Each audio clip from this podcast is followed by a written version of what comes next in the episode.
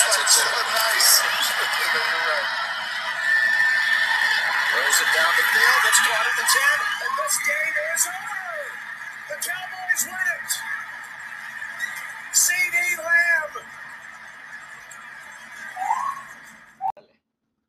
¿Cómo están amigos de la Deportiza? Bienvenidos a un nuevo episodio en el cual ya les vamos a hablar de nada más y nada menos que de la NFL, específicamente de los Dallas Cowboys. Tenemos aquí a tres invitadazos, tres expertos, tres fanáticos de los Cowboys, picadísimos, empezando nada más y nada menos que uno que nuestros expertos de fútbol también. Gerald Arcón, mi Jerry, ¿cómo estás el día de hoy? Con el placer saludarte, güey. Y pues nada, aquí hablar de un tema que nos apasiona este deporte a mucha gente y más los Cowboys, ¿no? Que hay muy odiado y muy querido a la vez. Claro que sí, eso tienes toda la razón, un equipo muy odiado, yo le digo el América del, América, del americano, güey. Pero bueno, también tenemos aquí a Dieguito Álvarez. Dieguito, ¿cómo estás? ¿Qué onda, mi Pandi? Pues bien, emocionado de estar aquí, un placer. Este, pues como ya dijo Jera, hablar algo que me, que me apasiona y pues a darle. Claro que sí. Por último, tenemos aquí al buen Abo. Abo, otro fanático de los Cowboys.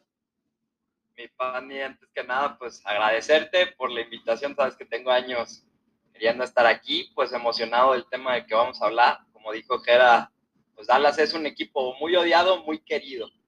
Y vaya que tenemos temas de qué hablar. Qué buen año han tenido los vaqueros de Dallas. Claro que sí, tenemos mucho que hablar de los vaqueros, en especial porque es uno de los equipos con las franquicias más grandes. Yo podría decir el equipo de la franquicia más grande de la NFL.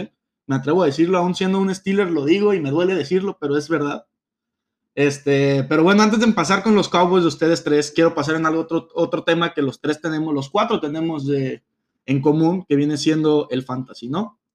Este, pues en el fantasy, los tres tenemos eh, ligas mutuas, mutuas, algunos se enfrentan entre ustedes, otros nomás con- conmigo, pero si hay algo cierto es que la, la liga ha tenido altos y bajos por todos lados. Este, acorde a lo que hemos visto en la temporada, eh, Cooper Cup, wide receiver imparable, la semana pasada me puso un cogidón el cabrón.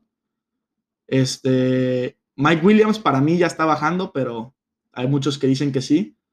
Estos son dos nombres de dos wide receivers que han estado muy arriba. Para ustedes, ¿quién ha sido un wide receiver que ha sido un sleeper? O sea, una persona que simplemente nadie esperaba que fuera a tener una actuación tan alta. Pues bueno, yo creo que lo dijiste Cooper Cup, pero yo siempre que yo siento que siempre ha tenido como esa habilidad, ¿no? Nada más lo único que le faltaba era tener un, un QB ahí para ayudarlo a sobresalir. Y lo hemos visto ahorita con este QB. Este, está sobresaliendo y la química que agarraron, pues se está viendo en el fantasy, ¿no? Claro, Sí, yo claro. estoy de acuerdo. Dieguito, Creo para ti. creo que Cobb es un, es un receptor que siempre ha sido bueno, es un receptor constante y pues, tiene muchas habilidades. Y sí, ya se agarró con este coreback y está funcionando y qué chido. ¿Tú has visto otro wide receiver aparte de Cop ahí en el fantasy Mira, que tú te voy digas? a ser franco, un receptor que, bueno, que sabía que iba a ser una estrella, más no de la manera tan inmediata. Podría ser llamar Chase. ¿Llamar Chase? Estoy, estoy de acuerdo, ¿eh? En sí los Bengals, digo, todo el equipo, nadie pensaba que iban a tener las actuaciones que han tenido, pero enfocándonos en el receptor, siento que llamar Chase, el impacto que está generando ahorita, nadie se lo estaba esperando. O sea, está dirigido a tener una temporada de, de 2.000 yardas, por lo que chequeé hoy en la, en la mañana. Sí. Y, no, no ves un rookie haciendo ese tipo de números. No, viene de un juego de 200 yardas y un touchdown. Sí, exacto. Ya, ya rompió récord como, un- como el rookie con más yardas en una temporada. Eh, Creo que ahorita tiene 700 yardas y vamos a la semana 8. O sea, 80 por ahí. Y recordemos que esta es una temporada más larga de lo normal. Primera temporada en la historia con 18 semanas. hay un partido más. Hay un Bueno, partido para más. mí ese sería el, el receptor que siento que tuvo, bueno, que yo dije, wow, yo no esperaba que fuera a actuar así. Fíjate que para mí al principio, yo alguien que no esperaba que fuera a actuar así, al principio me cayó el hocico, ahorita como que está, me está volviendo a dejar un poco abajo, es DJ Moore, porque la química que encontró con Sam Darnold, se me hace que DJ Moore empezó a recibir muchos balones y empezó a generar mucho después de la atrapada, DJ Moore. Este, ahorita me está dejando un poco abajo porque pues más que nada DJ, este, Sam Darnold se está viendo muy mal, empezó a bajar mucho. Darnold se ve muy mal. Yo creo que es más tema de Darnold. Sí, es más que tema de Darnold, estoy de acuerdo. terribles lamentables, güey. Sí, no, en, especial en Fantasy, ¿no? Ah, Sabemos, conocemos gente que ha perdido el Fantasy por el... Y vergonzosas, este, pues, jugadas que se echa, la verdad. Sí, está algo asqueroso, pero ya pasándonos un poquito más al- a, la posición prime del fantasy en running back, este, algún running back que ustedes digan me sorprendió esta temporada. Digo, sabemos los Pues- cuatro grandes, ¿no? Que son, vienen siendo Cook, Camara, McCaffrey y Henry. Pero, Dieguito, ¿algún otro? Este, pues más bien yo iba a hablar de cómo todos los first picks o tal vez segundos picks se la pelaron con McCaffrey. Una lástima. Pero. Va a regresar, pues, va a regresar. Creo que no, no he estado tan pendiente de muchos corredores, pero por ejemplo, yo ahorita les podría recomendar que agarren a Herbert, a Khalil Herbert. Este, Justin Fields está teniendo muchos problemas y Khalil está sacando, pues ahora sí que lo poco que puede sacar del equipo y está dando puntos. Sí, sí, sí, sí, estoy de acuerdo. Digo, la, la- la lesión de Montgomery parece que va a terminar más tarde que, que pronto, por desgracia. Así que Herbert es la opción en esa ofensiva. También Swift, ¿no? Eh, Lo estamos viendo Swift. Ahorita Swift está como running back 2 de la liga. Algo como la impresionante. liga. Es- yo no esperaba que fuera muy bueno y se esperaba, pero tan bueno, yo creo que ahí Bueno, en especial con una ofensiva como la de los Lions, ¿no? Que Sí. no tienen ni por dónde rezarles. la neta. Sí, ¿no? Totalmente. Abo, Me ¿tú, dio sorpresa. tú tienes una sorpresa por ahí que quieras comentar. Híjole, iba a decir, creo que lo mismo que Jera, o bueno, no creo, iba a decir lo mismo, pues sí, sí es cierto, él, está sacando su mayor provecho viendo el equipo que tiene, viendo la línea ofensiva que tiene, que la de Lions, pues nunca ha sido, pues de las mejores líneas, no me atrevo a decir que la peor, pero sí es mala, no tiene jugadores estrella, este, y pues lo que está haciendo este jugador con lo que tiene se me hace como tú lo dijiste, está en el segundo del fantasy, en corredores. Mucho mérito, yo siento. Digo, me dolió que no me mencionaran a, a Najee Harris, que la verdad con la línea ofensiva que tiene Pittsburgh, con el coreback que tiene Pittsburgh, lo que ha estado haciendo a mi gusto es este sorpresivo, súper explosivo. Digo, no sé si no lo habían tenido ahí porque ya sí lo preveían que podría ser esta temporada o porque simplemente no se les hace todavía tan, tan extremo, pero para mí Najee Harris ha sido el, el running back que agarré en muchos fantasies en segunda ronda, en uno hasta lo agarré hasta en tercera ronda, este cayó tan bajo y este, bueno, me está cerrando bocas a mi gusto para la línea que tiene Pittsburgh. Pues sí, sí, en efecto está teniendo un buen desempeño. Digo, yo esta temporada le aposté más a los wide receivers. Y bueno, aprovecho que estamos hablando de running backs, también Fournette, si no han estado tan al pendiente. Yo sinceramente no sé qué cambió en Tampa, pero está haciendo muchos más puntos de los que solía hacer. Simplemente le quitó el trabajo titular a Ronald Jones, ¿no? Sí, ya, yo creo. Jones ya ni pinta en los corredores. Sí, ¿no? Ahorita ya es Fournette y yo creo que le dieron la confianza y está respondiendo con esa confianza que le dieron. Pinta hasta más Giovanni Bernard que, que Ronald Jones. Sí, Sí, de hecho. cayó bajo ese güey. Pues hablando ya de ofensivas, vámonos ya a lo que venimos a hablar, ¿no? Este, directamente a los Cowboys. Este, a ver. La temporada pasada vimos una temporada de miedo, este, hablando de los, los fanáticos de los Cowboys, un poco preocupantes por esa lesión, ¿no? La lesión de Dak Prescott se vio feo, se vio mucha gente decía hasta que no iba a poder regresar a jugar. ¿Dak Prescott regresó más fuerte o es solo un espejismo? Yo en mi opinión te la voy a dar y yo pienso que sí regresa más fuerte. Este, trae una mentalidad diferente y está haciendo que está haciendo ver a los Cowboys como un equipo que no veíamos desde, desde los 90. La era de Cowboys ganadora. Este, yo estoy emocionado con lo que se viene con este güey y pues ojalá no nos hagan la mala como el año pasado que nos que nos emocionan y luego pasa alguna desgracia. Y el año antepasado y el anteantepasado y uno más y... Sí, pero este es un Cowboys que no habíamos visto. Hace mucho tiempo. Sí, sí, sí. Se le ve ambición y se le ve un propósito se ve claro que quieren llegar al Super Bowl. Sí, totalmente. Se les ve esa hambre. Mira, yo también estoy de acuerdo con Jera en ese tema. Siento que llegó más fuerte. Igual y si algo que podemos ver menos ya no es el mismo Dak, a lo mejor de hace dos, tres años, que hacía varias corridas en los partidos. Siento que eso le ha bajado un poquito. desde que regresó la, de, de la lesión, pero sí está generando una, un concepto de unos Cowboys explosivos. Ahorita, junto con la ofensiva de Tampa Bay, me atrevo a decir que la ofensiva de Cowboys es la ofensiva más explosiva y más completa de, en la liga. Este, sí, a lo mejor la posición del ala cerrada deja mucho a desear, algunos no. Este, yo estoy contento con Schultz, pero lo que ha podido hacer Dak después de su lesión siento que trasciende mucho. O sea, como que ha demostrado que tiene más sangre fría en situaciones de importancia que antes. Un ejemplo podría ser el partido pasado contra los Patriotas. Ese es un partido al que a mí me acostumbraron a que lo iban a perder.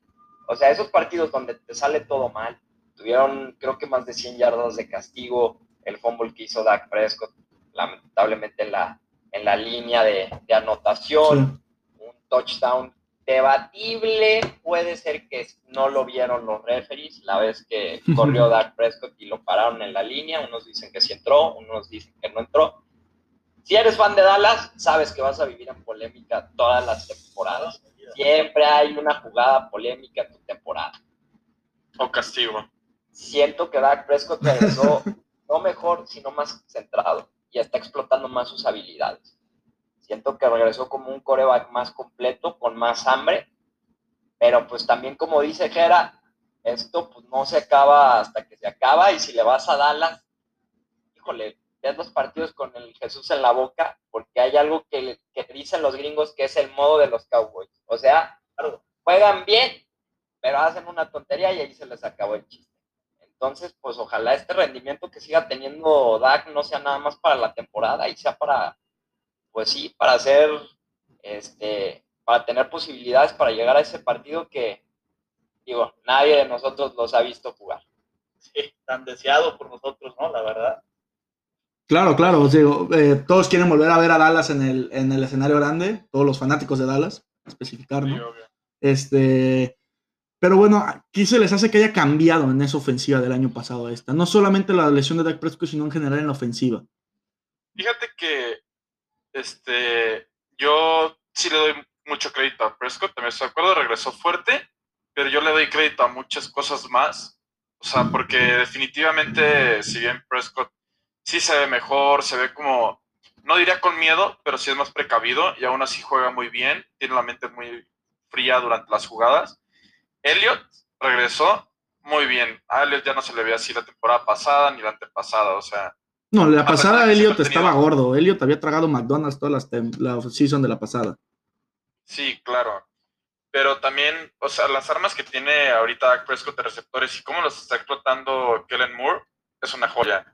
Y pues ni se diga ya, pues, de verdad la defensiva sí se notó un campeazo con, con estos nuevos. Ay, se me fue el nombre de este. Dixie, ¿cómo se llama el otro? Micah Parsons. Una joyita de linebacker. También hay Mm. que ver lo de la línea ofensiva. Que ahorita ya que tenemos menos bajas, que fue algo que también la temporada pasada le estuvimos sufriendo con todas las bajas. Con el juego ahorita de Zach Martin y de, este Midway, pues se ha visto grande diferencia. Digo, es que habían tenido una baja del, del que yo me atrevo a decir el mejor guardia de la liga. Este, lo que viene siendo Martin, Zach Martin. Sí. O sea, una baja súper importante. Se había no me acuerdo, no recuerdo bien el nombre, pero hace dos temporadas se retiró su tackle izquierdo, creo. Eh, un, un, all pro, un All Pro también. Y me acuerdo que le, fue, le- fue el centro. ¿Fue el centro? Travis Frederick. Ah, Frederick, sí. sí, es cierto. Pues se retiró y fueron golpes duros que tuvieron en la línea, aparte de las lesiones, luego pegó lo del COVID y pues hubo muchas bajas, ¿no? Este, ahorita sí la línea yo creo que es algo muy importante. A mí algo que tocaron el tema un poquito ahí de Zeke, este, quiero hablar muy bien de, me gusta mucho Zeke, pero a mi gusto no ha tenido una gran temporada como la que nos acostumbró su primer año y su segundo año. Las temporadas fueron, pues fue líder de yardas en la NFL. ¿No? A mí esta temporada me gusta más cómo corre Polar. Me atrevo a decir que me gusta más cómo la está corriendo Polar. Mira, entrando en ese tema de los corredores, digo, me encanta Tony Pollard, me encanta Tony Pollard, me encanta cómo genera yardas. Es más, ahorita creo que es el primero, no, no el primero, el segundo o el tercer corredor con más yardas después de contacto. Es decir, se zafa de las tacleadas y pues genera esas yardas extras. Pero siento que Zeke y Tony son corredores para diferentes situaciones. ¿Para que me entiendes? Siento que Zeke es un corredor que tú quieres cuando quieres forzar sí o sí esas dos, tres yardas. Y Tony Pollard es el que te puede generar como ese boost para hacer jugadas más grandes como de 10, 15, 20 yardas. Porque sí es cierto, el, el Elliot que vimos el primer año, su rookie year, o el segundo año, ya nunca lo vamos a volver a ver. O sea, es una realidad, ya nunca va a volver ese corredor tan explosivo que era Elliot, tan completo. Pero sí tienes un corredor muy, muy sólido para generar esas yardas difíciles, tiene unas excelentes manos, sabe cómo generar muchas yardas a la hora de un pase. Y Tony Pollard se va más un poquito más en eso de, de las corridas explosivas, de las que hacía Elliot, que a lo mejor ya no las vemos tanto, pero se complementan mucho esos dos. Ahorita que estabas hablando de qué siento que es el, el, el, éxito de esta ofensiva, digo, sí, traes unas armas por donde le veas, corredores, receptores, coreback, la línea ofensiva, que buenas noticias, este va a ser el primer partido, creo que en año y medio, dos años, que vamos a tener a nuestros tres linieros de estrellas jugando juntos, Lael, Martin y Tyron Smith. Sí, era, ahorita voy a comentar de eso. Emocionadísimo de ver a ver a esos tres cómo se desempeñan juntos. Pero siento que la, la verdadera razón este, del éxito de esta, de esta ofensiva es Kellen Moore. La manera como ha hecho jugadas, cómo ha se ha involucrado con la ofensiva, cómo los mueve, siento que es la verdadera razón por la cual la ofensiva de Dallas está teniendo tan, tanto éxito. Este, me atrevo a decir que Kellen Moore este es su último año como director ofensivo. Yo siento que sí le van a dar un papel de head coach el siguiente año, de lo bien que ha sabido manejar esta ofensiva. Pues sí, claro. Y también, regresando un poquito a lo de Elliot, una cosa muy importante que te da Elliot es la bloqueada y cómo protege al cómo protege a, al QB, ¿sabes? Y eso no te lo puede dar Polar. Te puede ayudar, pero no es lo mismo.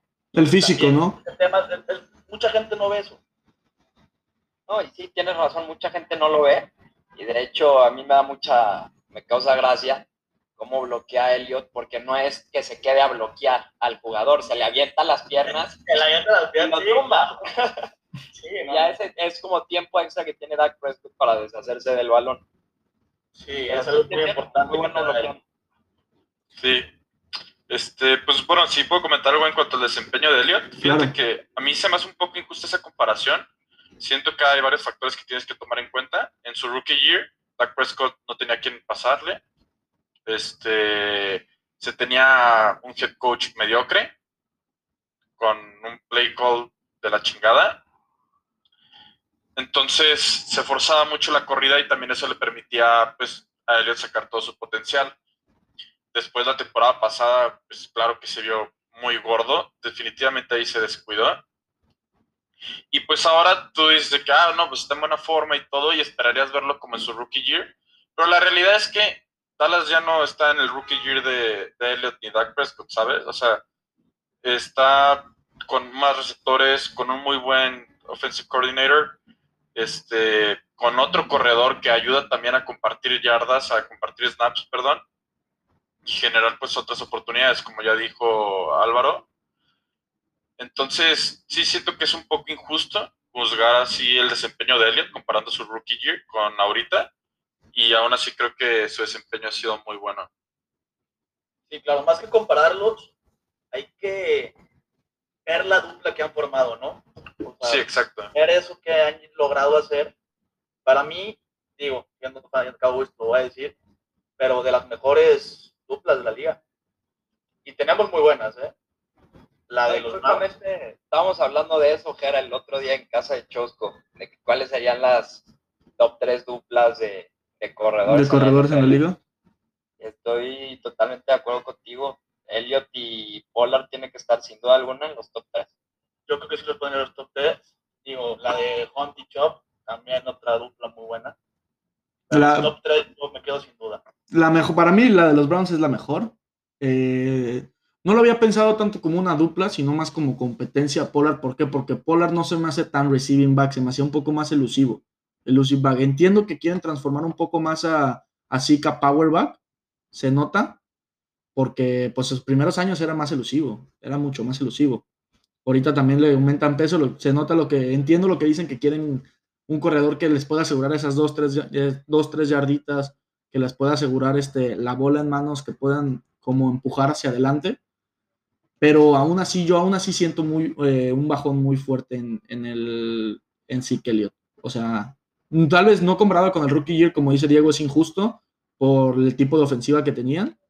Eh, como bien dijeron, tenían un, un head coach mediocre, este, muy mal playbook. Estaban muy mal los Cowboys en esa época. Que digo, no viene siendo hace mucho atrás, ¿no? La mejora que ha traído los Cowboys de. que, que llevan cuatro años en la liga Dak. Ya seis años. ¿Seis Ya, años? Sí. Inga, su madre. Sí, de rápido. Se que rápido pasa el tiempo. Pero aún así, en seis años, las mejoras que han tenido de la ofensiva, a ser una de las mejores ofensivas, me atrevo a decir, de la liga, este, sigue siendo algo muy impresionante, ¿no? Sí, tener Este, esta ofensiva te da muchas cosas, güey. O sea, te Claro. da. Y lo que hemos visto esta temporada es que el playbook de Dallas es muy variado. Antes, este, como lo han dicho ya, sobresalía más Elliot porque era mucho más enfocado en la corrida. Y eso es lo que a muchos equipos le ha costado de Dallas cuando juegan contra él. Este, es el playbook de Dallas porque no saben cómo llegarle, no saben cómo parar la ofensiva. ok, entiendo. Y Bueno, ahí como, pues bien decía, ah, perdón, no, no, no, adelante. que ahí como bien decía Álvaro, pues yo siento que sí le debemos mucho a Kellen Moore. Es un güey que, o sea, ha sabido explotar las armas que tiene y también ha tenido como que, pues, esa chispa de animarse a hacer las cosas y, pues venga a ver si sale y de repente son unas jugadas pues un poco fuera de lo común, utilizando todas tus armas y no hay quien lo pare. Hablando ahorita de Moore, de los coaches, les quiero hacer una pregunta enfocada a, a su head coach McCarthy. Es este, ¿McCarthy es la opción a futuro de los Cowboys? No, yo creo que McCarthy es lo que es ahorita con Dallas porque está muy bien acompañado. Lo que es Sí. McCarthy, que se encarga de manejar el reloj, retar jugadas, yo creo, y lo pueden constatar mucha gente, que ha tenido un trabajo muy malo y que mucha gente le cuestiona sus decisiones. Entonces, yo creo que no es el futuro. Digo, pon, pon ejemplos. Este, por un claro ejemplo de, de la mala toma de decisiones que ha tenido McCarthy. El- la semana pasada, partido de los Patriotas, tuvo dos muy claras.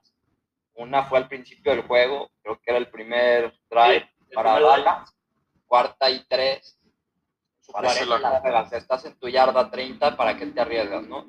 McCarthy decide jugársela, no convierten. ¿Qué pasa después? Siete puntos para Patriotas. Íbamos, después de la intercepción de Diggs, que la recibe Patriotas, no, ya todavía más adelante de eso, creo que eran los últimos dos minutos, Dallas estaba desesperado por ese, eh, por esa patada de los tres puntos. Creo que ya se les estaba acabando el tiempo. McCarthy ya no sabía ni qué down era, era tercera y down. Pide timeout. En seco. Tirado a la basura. Nadie explicó por qué, nadie supo este, cuál fue la razón. McCarthy siempre, como en el partido de Chargers, se justificó. No es que el reloj de jugada no lo veíamos, lo tapaba un cámara, uno, una de las personas con las cámaras del estadio, y por eso lo tuvimos que pedir. Este, digo, ya no me acuerdo quién lo dijo, si fue Diego o fue Jera. Yo también soy creyente de que McCarthy está donde está porque está muy bien acompañado, porque tiene a Kellen Moore en la ofensiva y porque tiene a Dan Quinn en la, ofen- en la defensiva. Una cosa es que le supo vender muy bien su proyecto a, a Jerry Jones, por eso lo jalaron. Este, pero sí no, no veo esos destellos que veía de McCarthy en Green Bay. Y digo, hace ya rato, porque las Digo. últimas temporadas Green Bay también estuvo ya muy lavado. Muchos fanáticos de Green Bay lo odiaron al final, o sea, se, se fue más como villano que como un héroe cuando ganó el Super Bowl con Aaron Rodgers. lo cuando se vino a cabo, muchos fanáticos de Green Bay nos dijeron, le van a sufrir. Sí. La pregunta aquí más que nada es, como bien dijiste, este, quieren, tú, tú dijiste, Abo, Moore ya va para un trabajo de head coach, ¿no? Este, ¿será ese trabajo de head coach en, en Dallas? Lo rezo todos los días, padre. Todos los días. Mi oración del día es, por favor, mándame a Kellen Moore de head Yo coach. creo que no hay fan de Cowboys que no quiera a Kellen Moore. Es un güey que lo necesitamos en el equipo. Y a ver, muchos equipos yo creo que ya la siguiente temporada van a estar atrás de él ofreciéndole head coach diferentes. Ok. diferentes equipos. Entonces, Cowboys se tiene que poner las pilas y ver qué va a hacer, porque este güey no se puede ir de aquí. Oye, y algo de Kellen Moore. Ya jugó en Cowboys. Fue jugador de Cowboys. Fue suplente de Tony Romo hace 4 o 5 años. Lo hemos visto jugar con las muchas lesiones de Tony Romo, porque también ahí quiera sufrirle mucho con Tony Romo. Se lesionaba con. Lo veías y se lesionaba. No, yo amo a Tony Romo, lo adoro, pero era de papel. Sí. Ya, ya está relacionado mucho con la franquicia. Ya tiene esa conexión que ahorita muchos coaches no te pueden dar y que siento yo sí tienen que ver a la larga.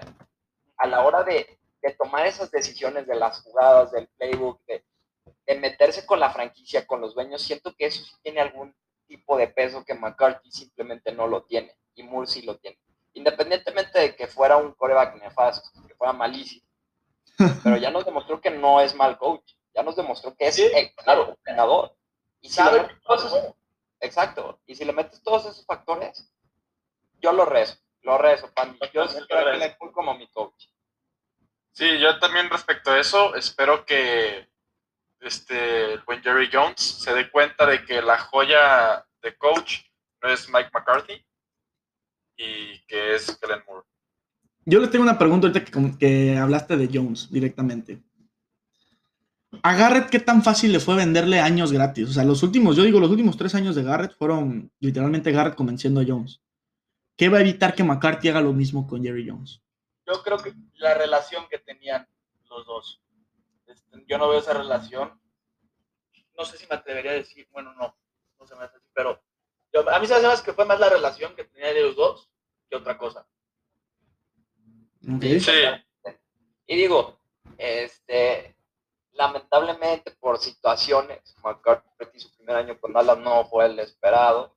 Jerry Jones sí le pudo haber entregado, digo, a este Jason Garrett sí le pudo haber entregado a, a Jerry Jones algunas temporadas ganadoras, por así decirlo, la de Tony Romo, este, la famosísima de Des Bryant, que se que fue o no fue una atrapada, este, lo llevó hasta la, la divisional, luego con Dak Prescott su primer año también hasta la divisional. El Sí, comeback de Rogers ocho. en los playoffs.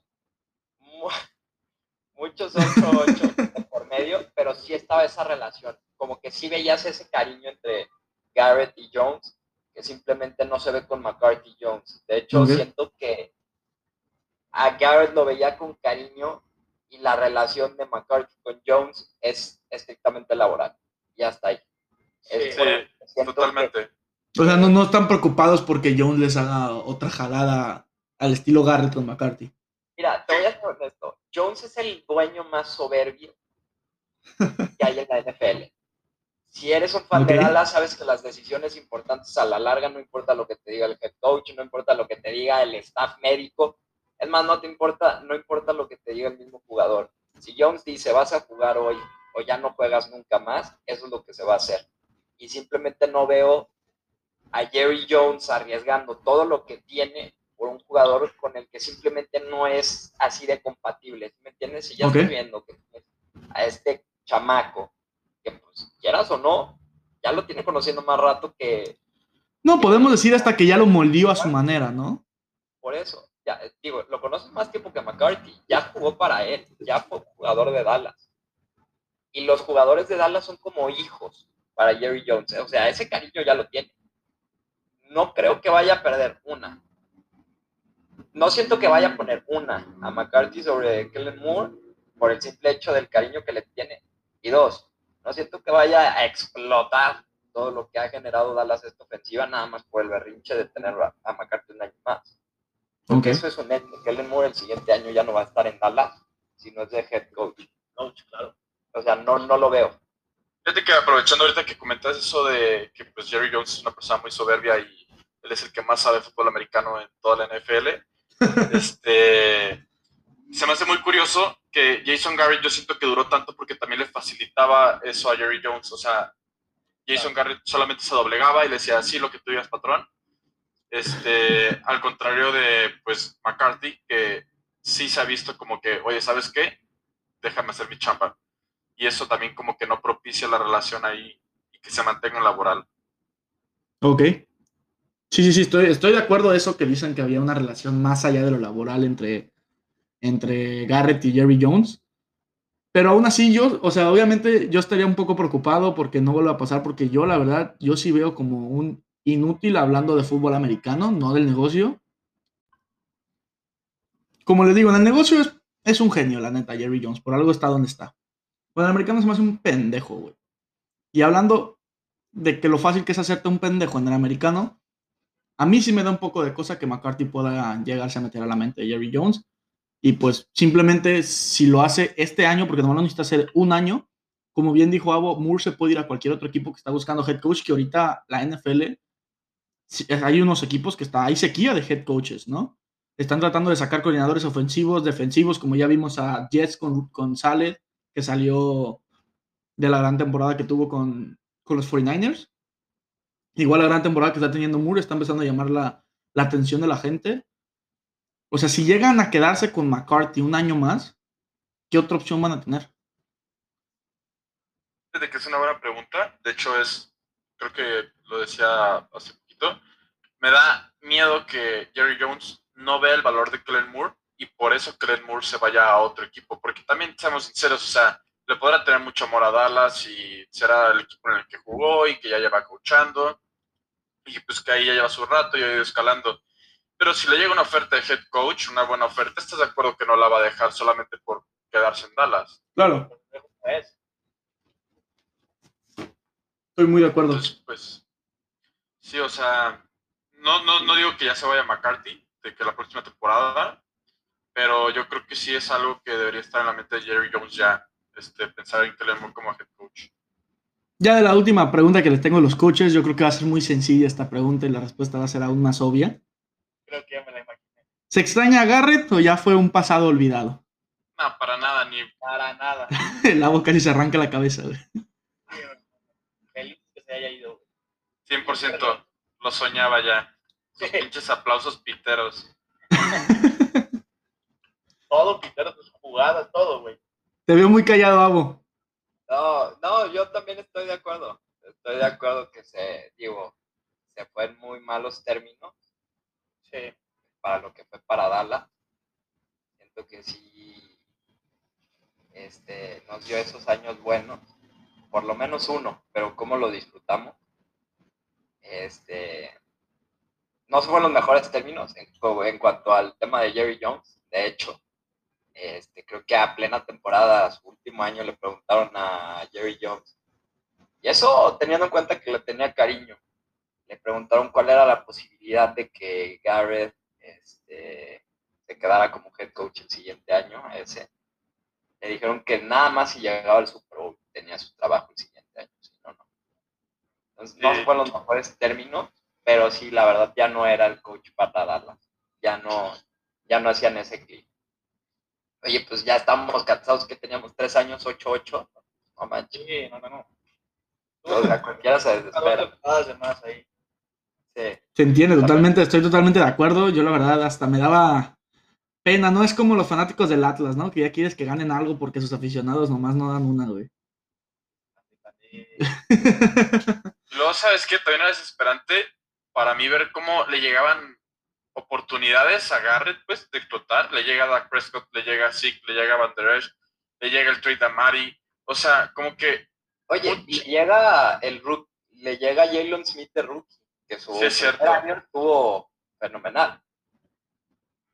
Sí, o sea, entonces le llegan como que muchas armas y ves que les, le llegan y le quieren acomodar y el güey como que ya no sabe qué hacer, no lo puede explotar, o sea, y se queda, pues sí, siendo un coach que nadie quisiera tener. Estoy de acuerdo, eso, eso estoy muy de acuerdo contigo, Diego. Llegaron muchas oportunidades, tuvo muchas oportunidades y las voló todas. Ahorita tocaste algo muy interesante. Dijiste de Amari, quiere volver a esa ofensiva. Este, llegó Amari Cooper con un trade muy cuestionable, de hecho. Mucha gente dijo, Amari no va a ser la opción para wide receiver 1, porque venía de unas temporadas este, un poco complicadas, porque pues venía de una ofensiva donde estaba con los Oakland Raiders, donde pues era muy complicado estar en esa ofensiva y sobresalir este, llegó a poner su, su nivel como wide receiver 1, se tituló como wide receiver 1 de los Boys. Este, y, va- y pues está jugando muy bien, ¿no? La verdad a mí se me hace que está jugando muy bien. Llegó este rookie la temporada pasada, CD Lamb, y llegó a decir, oye, yo soy el futuro, yo soy la opción, yo soy todo lo que va a tener Dallas a futuro. A mi gusto, sin duda, este va a ser el futuro. Pero actualmente, en esta temporada, ¿a quién apostarías un pase de touchdown para ganar un partido? ¿A qué manos se te hacen más seguras? Mari Cooper, sin pensarlo. Sí, No, yo también. Mira, algo que no, no tienes que olvidar, Pandy, es que a Mari Cooper no ha estado al 100 en la temporada. Todo el equipo lo ha dicho. Ha tenido algunas lesiones que no lo han dejado explotar y obviamente por eso sí Lama ha sobresalido más. Al Lam yo creo que sí es el futuro de Dallas, pero no nos olvidemos de quién es Amari Cooper. Sí, totalmente de acuerdo. Es más, Amari Cooper juega con lesiones. Este, de hecho, creo que los últimos tres, cuatro partidos los ha jugado lesionado del tobillo o, o Sí, el tobillo. Ah, del tobillo. como tres partidos jugó uno con, con una faja en las costillas, porque traía un tema con dos costillas.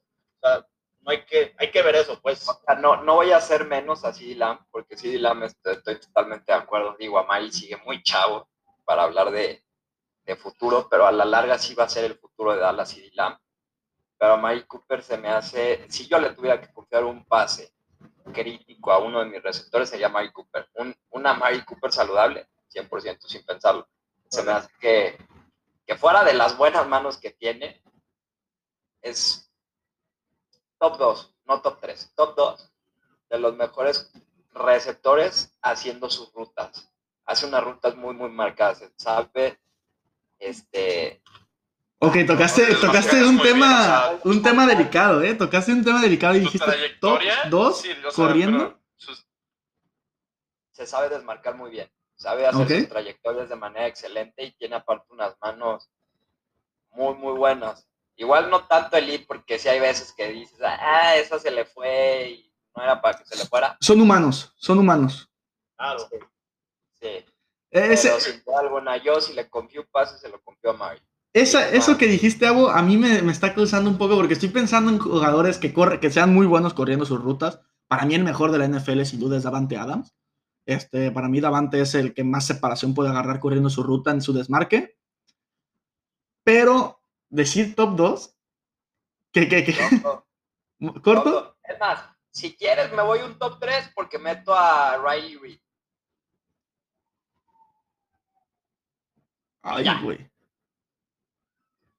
¿O ¿Quién más, Pandy? ¿Quién más dices tú, güey?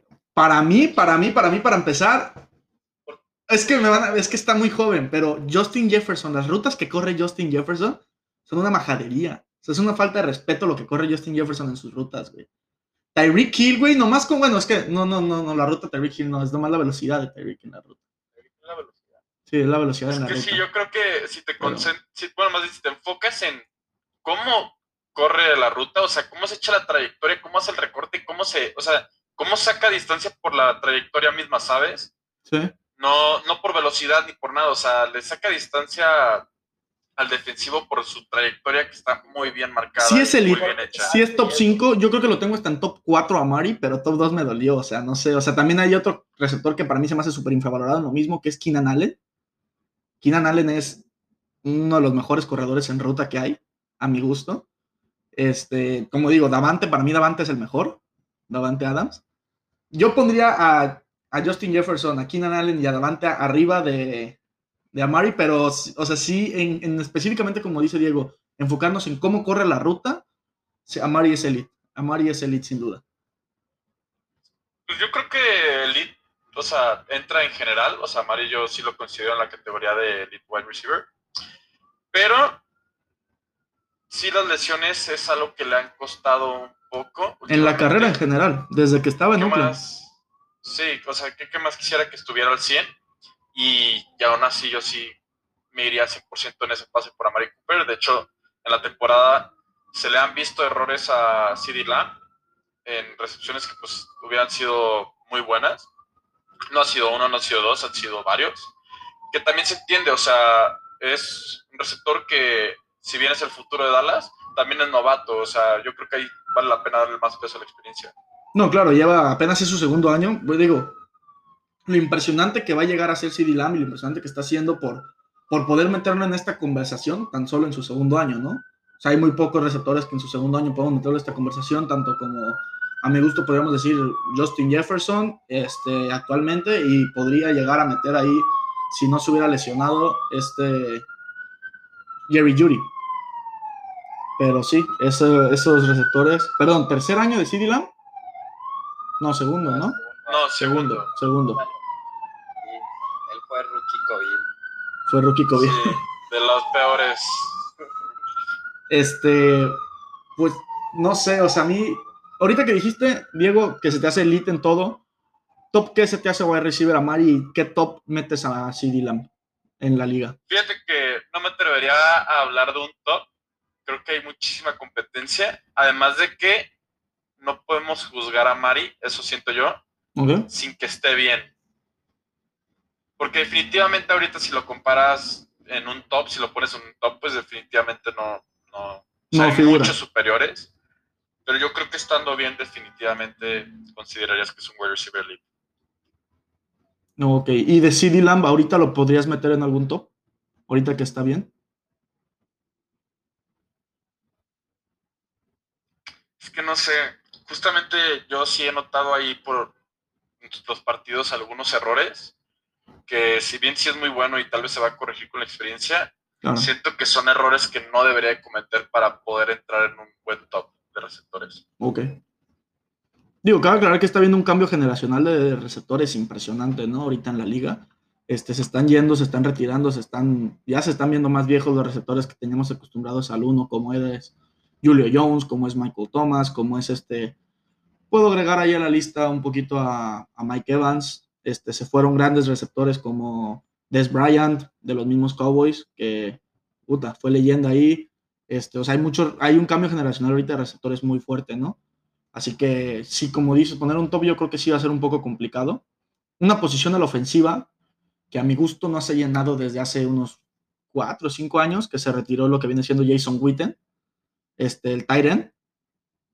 Este, Abo ya había dicho que estaba feliz con Schultz. ¿Ustedes están felices con Schultz? Yo creo que pueden encontrar una mejor opción.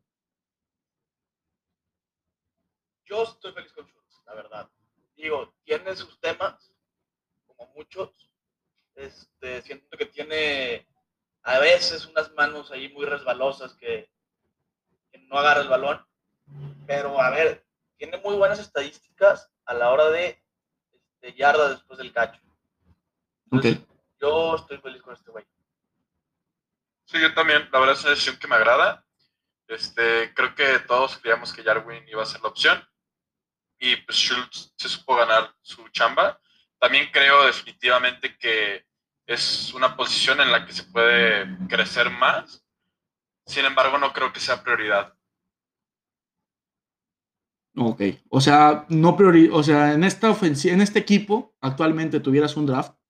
No priori eh, hablando de pura ofensiva, no prioritas, ¿no pondrías tu prioridad en el Tyrant? Creo que no. Creo que trataría de mejorar un poco más la línea. Porque, pues, bueno, como vimos, no estaba la del Collins. Y como, bueno, está medio raro su apellido, el Via Dash, o Visa Dash, no me acuerdo cómo se dice, pero realmente no hizo un buen trabajo. Fue o sea, alguien al que tuvo, o sea, bueno, significó mucha presión para Dak Sí. Prescott. Este, entonces como que si, si no tenemos a cualquiera de Zach Martin, Larry Collins o Smith, definitivamente tú ves como la línea de Dallas cambia automáticamente y eso no puede estar pasando, creo yo. Ok. yo opino igual, la verdad. Centrarte más en la línea, porque Tyren, digo, no estamos ni cerca de tener de los mejores, pero también ha demostrado que puede dominar algo en la en esta temporada. O sea, tú también, si tuvieras un draft, dime, Abo. No, dale, dale, Pandi, por favor. No, nomás iba a decir, iba, este, tú también si tuvieras un draft ahorita, también tirías por línea ofensiva, sin duda. Jera. ¿Yo? Sí, güey. Ah, de que le hagas algo, güey. No, no, Yo no. también, ya. Sí, yo ya lo dije y me haría por la línea ofensiva, güey. Sin duda. Tú, Abo. Hablando, nada más- hablando nada más ofensiva, ¿eh? Ah, mira, y te digo, sí, Sí. como dice Jera, puede que no sea de los mejores, pero ya en varias situaciones de riesgo terceras oportunidades importantes ya ha salido Dalton. O sea, siento que es un cuate estable, que sí es bueno. Este, ahí tienes un espacio de alas cerradas muy completo, que es con Blake Jarwin y Dalton Schultz. Este, me repito, no para tener de los mejores de la liga, pero uno muy sólido, sí. Este, yo ahorita estoy feliz con Dalton y contestando tu pregunta del draft. Yo si fuera Pura ofensiva. hoy,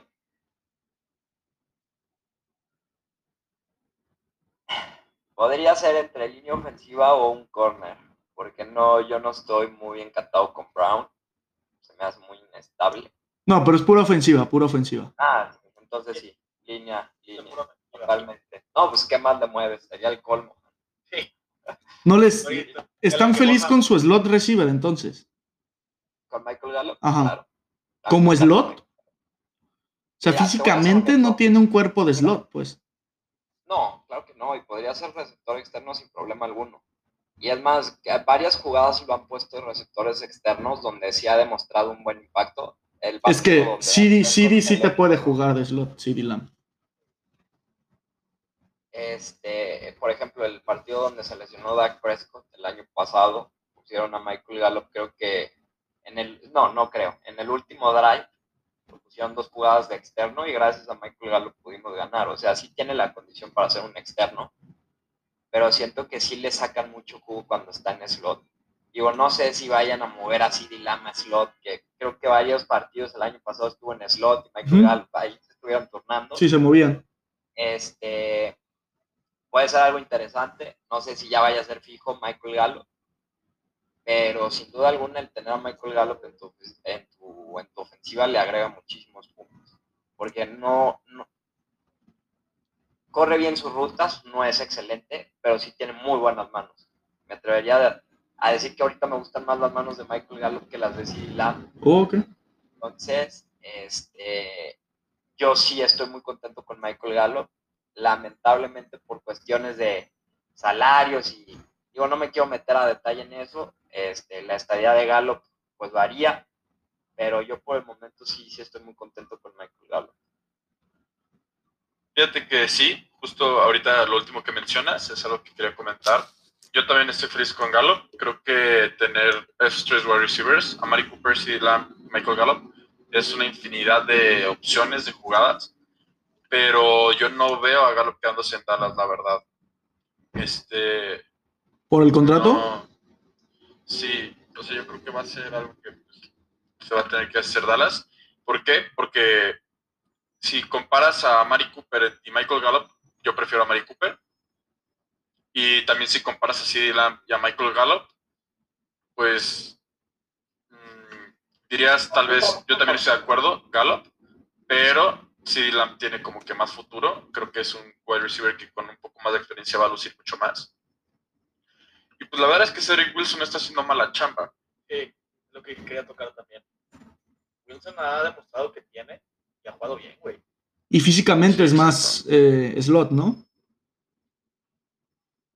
Sí, totalmente. O sea, un poquito más. O sea, sí tiene, digo, Wilson se me hace mucho, digo, no sé si, si a ustedes, pero como lo han estado utilizando, me recuerda mucho cómo, cómo utilizaban a, a Cole Beasley en algunas situaciones. Este, por ejemplo, en terceras importantes, cómo se dirigían con el Sí. slot. Están buscando mucho a Wilson en terceras oportunidades. Me recuerda mucho a Cole Beasley, que digo, este, pues en ese entonces cuando entró Dak Prescott a ese equipo, pues a lo mejor un poco acabado este, de Dallas, pues contaba con Cole Beasley. Este, pues sí, no ha hecho mal la chamba eh, Wilson, y pues sí, es cierto, como dice Diego, pues es muy poco probable que se quede Galo, porque pues es un receptor que quieras o no le vas a tener que pagar un lano, ¿no? Porque es muy bueno, o sea, sí te hace oportunidades, sí sabe hacer su chamba, pero pues Dallas ahorita es un equipo muy apretado en el tema salarial, porque Sí. Ese gap pues ya no te va a dar tanto, o sea, imagínate el siguiente... No, le pagaron a Dak, le pagaron a Zeke. Sí, claro. el cap está al tope. Sí, o sea, ve, tienes el contrato de Dak Prescott, que ya le cumplieron lo que. Tienes el contrato de Lawrence, tienes el contrato de Zeke, tienes el contrato de Mary Cooper. O sea, eh, Jerry Jones, si algo sabe es dar lana, sabe tener a sus pero, pero, pues la lana se acaba. Claro. La lana se acaba y en algún momento, pues eso, igual y por andar tan generoso, te termina costando. Siento que va a ser Michael Gallup uno de esos como daños colaterales de esos contratos. Este, y digo, qué lástima, porque así se me hace muy, muy buen receptor, pero, pero pues sí, te- teniendo en consideración a Cedric Wilson, pues sí se disminuye mucho esa chance de, de que se quede Michael Gallup en Dallas. Ya de las últimas dos preguntas de la ofensiva, ya para pasar a la defensiva, que hay mucho que hablar de la defensiva también. Una es, ¿tienen ofensiva de Super Bowl, sí o no? Sí, 100%. Sin duda. Sin duda Sin duda. Perfecto. Y ya nomás para terminar, quiero saber de cada uno de ustedes cuál es su jugador favorito de la ofensiva y por qué ese jugador. Empezamos contigo, Jera. A ver. Empezamos conmigo. Mira, yo te voy a decir que de mis jugadores. Es que se me hace una pregunta muy difícil, la verdad, escoger a un güey. Pero alguien que ha sobresalido mucho, para mí ha sido Sidi. La actitud que ha mostrado, y lo podemos ver contra el partido contra Pats. No pierde el, profe- el profesionalismo, pero, güey, ahí está. Y te hacen. Pues, güey, jugó con los Pats y terminar el partido como lo acabó con el touchdown voy a festejarle en la cara al güey, a ti como aficionado te da como, Sí, una energía muy chida. Sí, claro, y ver eso, este, me volvió loco y el liderazgo que ha mostrado, mí se me hace algo muy bueno para alguien de que lleva nada, güey, en el equipo. Sí, claro. No, o sea, hasta les cantaba, gracias por venir a los aficionados Sí, sí. patriotas ahí. Adiós.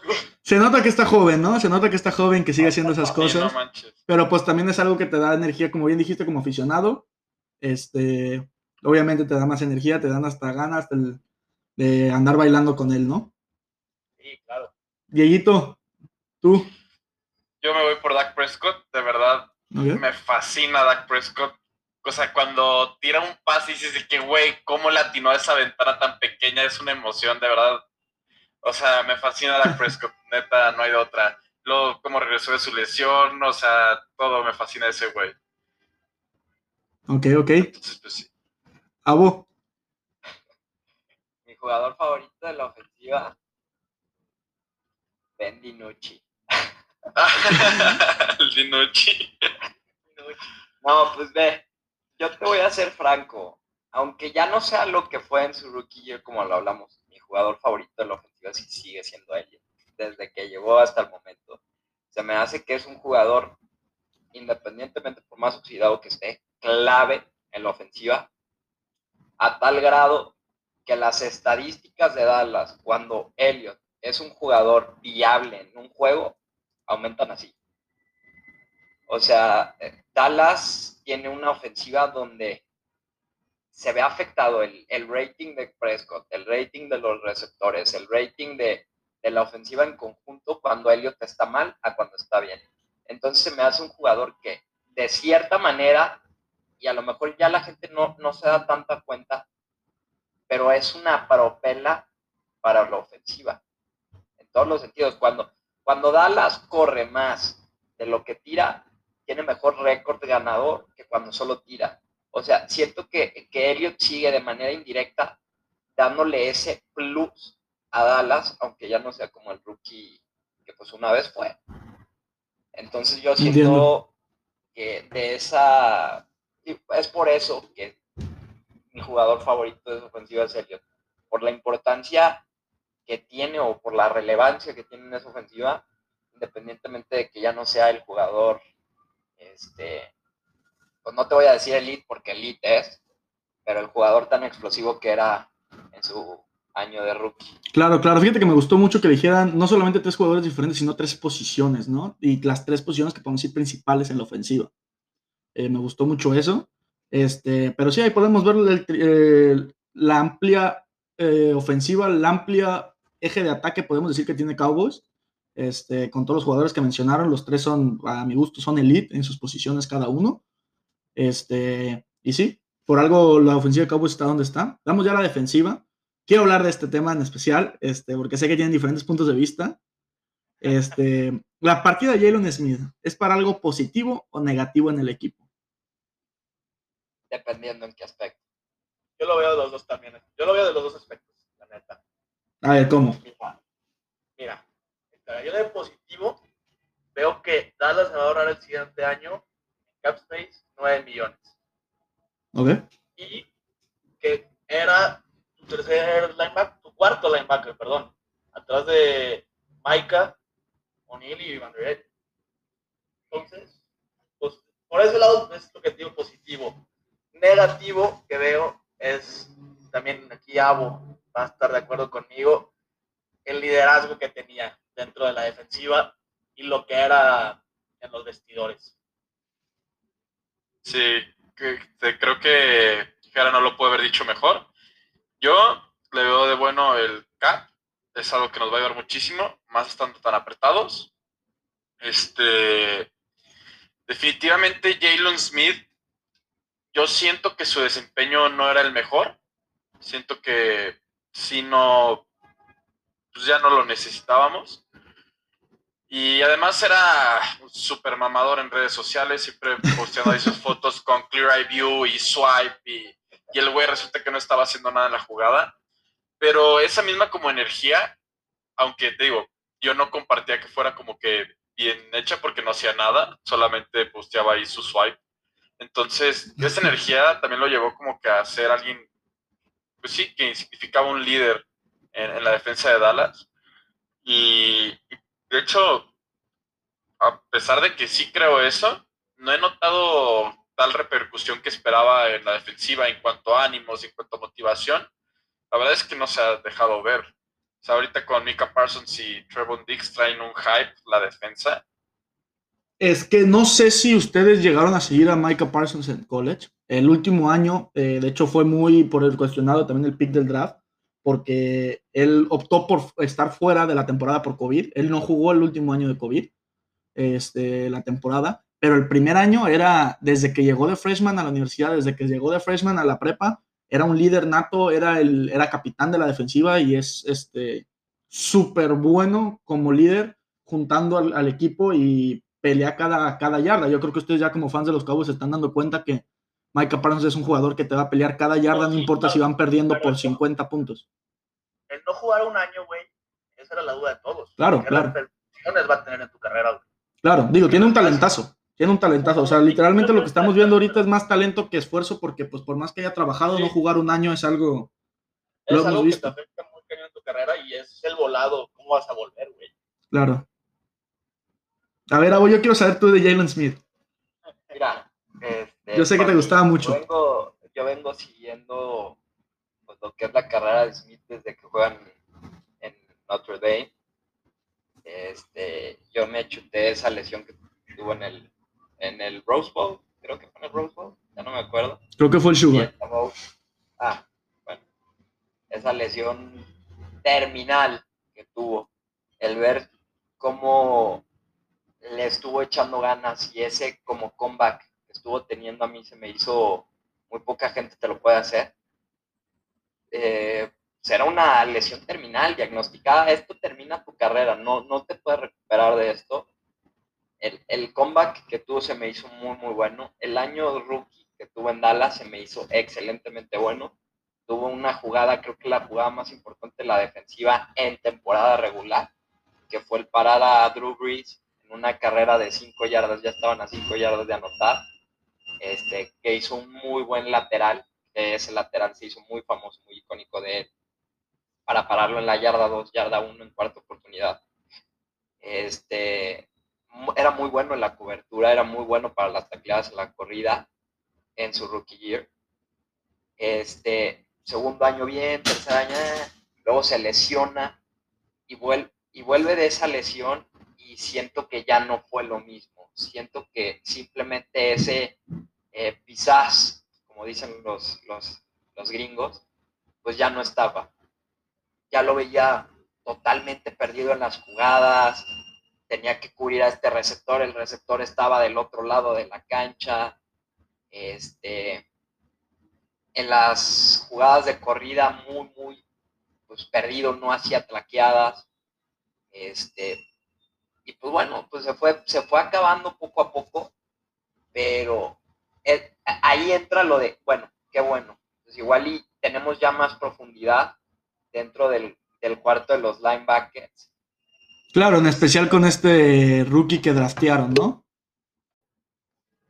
Así como estabas diciendo, con la llegada de Michael Parsons, que dices, bueno, qué bueno, fue un recorte que tuvieron que hacer por la profundidad que a lo mejor ya podemos tener los linebackers, que a lo mejor antes no se podía, pero sí cortaron con algo este, más allá del terreno.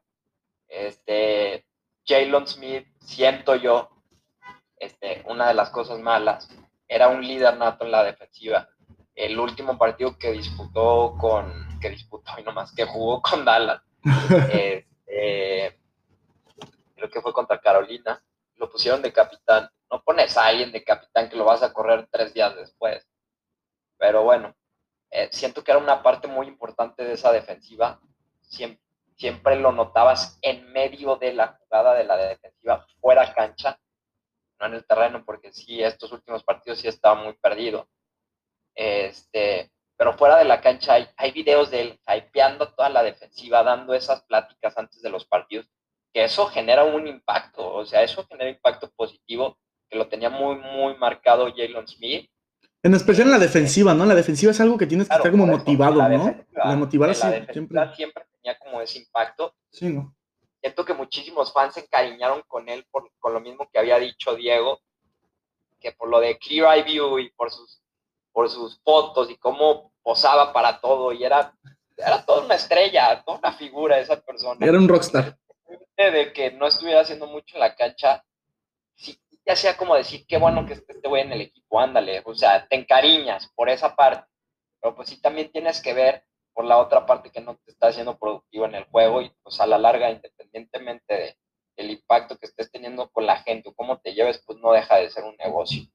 Este, ahorita, digo, una de las razones por la cual corrieron a Jalen, pues fue por el mismo tema de, del, del espacio salarial, este, creo que ahí había escuchado que esos 9 millones de los que estaban hablando, esos ya están asegurados. O sea, esos se los va a meter Jalen Smith independientemente el siguiente año. Eso fue una también otra razón por la cual yo no estuve de acuerdo que lo corrieran. Pues si ya vas a hacer ese gasto, ¿para qué lo corres? O sea, todo lo que suma es bueno. Pero, pues bueno, qué bueno que se fue, eh, por el tema de productividad, qué malo que se fue por el tema de la motivación a la defensiva. Yo sí traía una persecución muy fuerte de que, oye, pues bueno, ya lo corrieron, ¿qué tal si ya la defensiva no vuelve a ser como era antes y se va para abajo esto? Y ahí está otra vez el modo de los Cowboys, como dicen allá, y ahí va para abajo el barco pero supieron, supieron levantarse muy bien. De hecho, el líder del último partido ya lo arrestaron esta semana por manejar borracho, ya no va a jugar, según yo, contra los Vikings por un castigo. Pues a ver, a ver quién va a ser el líder de esta semana. ¿Quién, quién, quién? Este, Damonta, ay, se me olvida su nombre, Kears, ¿no? ah, sí, Kears. Kears. que estuvo hypeando a la defensiva contra los Patriotas, ya lo arrestaron por manejar borracho, a ver si juegan, Un Dewey. Sí. Y pues a ver qué termina pasando. Fíjate que, o sea, sí comparto mucho lo que dices, la verdad, pero a mí ya no me pesó tanto. Y sabes qué, o sea, digo, a mí su energía se me hacía muy chida y pues cómo era en redes y cómo era con el equipo y así como que hypeando a toda la defensa. Pero ya al final, y creo que muchas personas van a compartir este punto de vista, en lugar de verse bien, parece un payaso porque no estaba haciendo nada. O sea, para mí en su temporada de rookie fue muy bueno. Cuando llegó con Van era una dupla que yo veía de dioses y la verdad es que me decepcionó muchísimo. Ya de verdad verlo en, este, en lo largo de esta temporada, los partidos que tuvo con Dallas, han perdido en la cancha sin saber qué hacer, sin saber si va a blitzear, si va a cubrir, o sea, qué tiene que hacer, qué trayectoria pues, va a tomar. O sea, neta se veía mal el güey ya.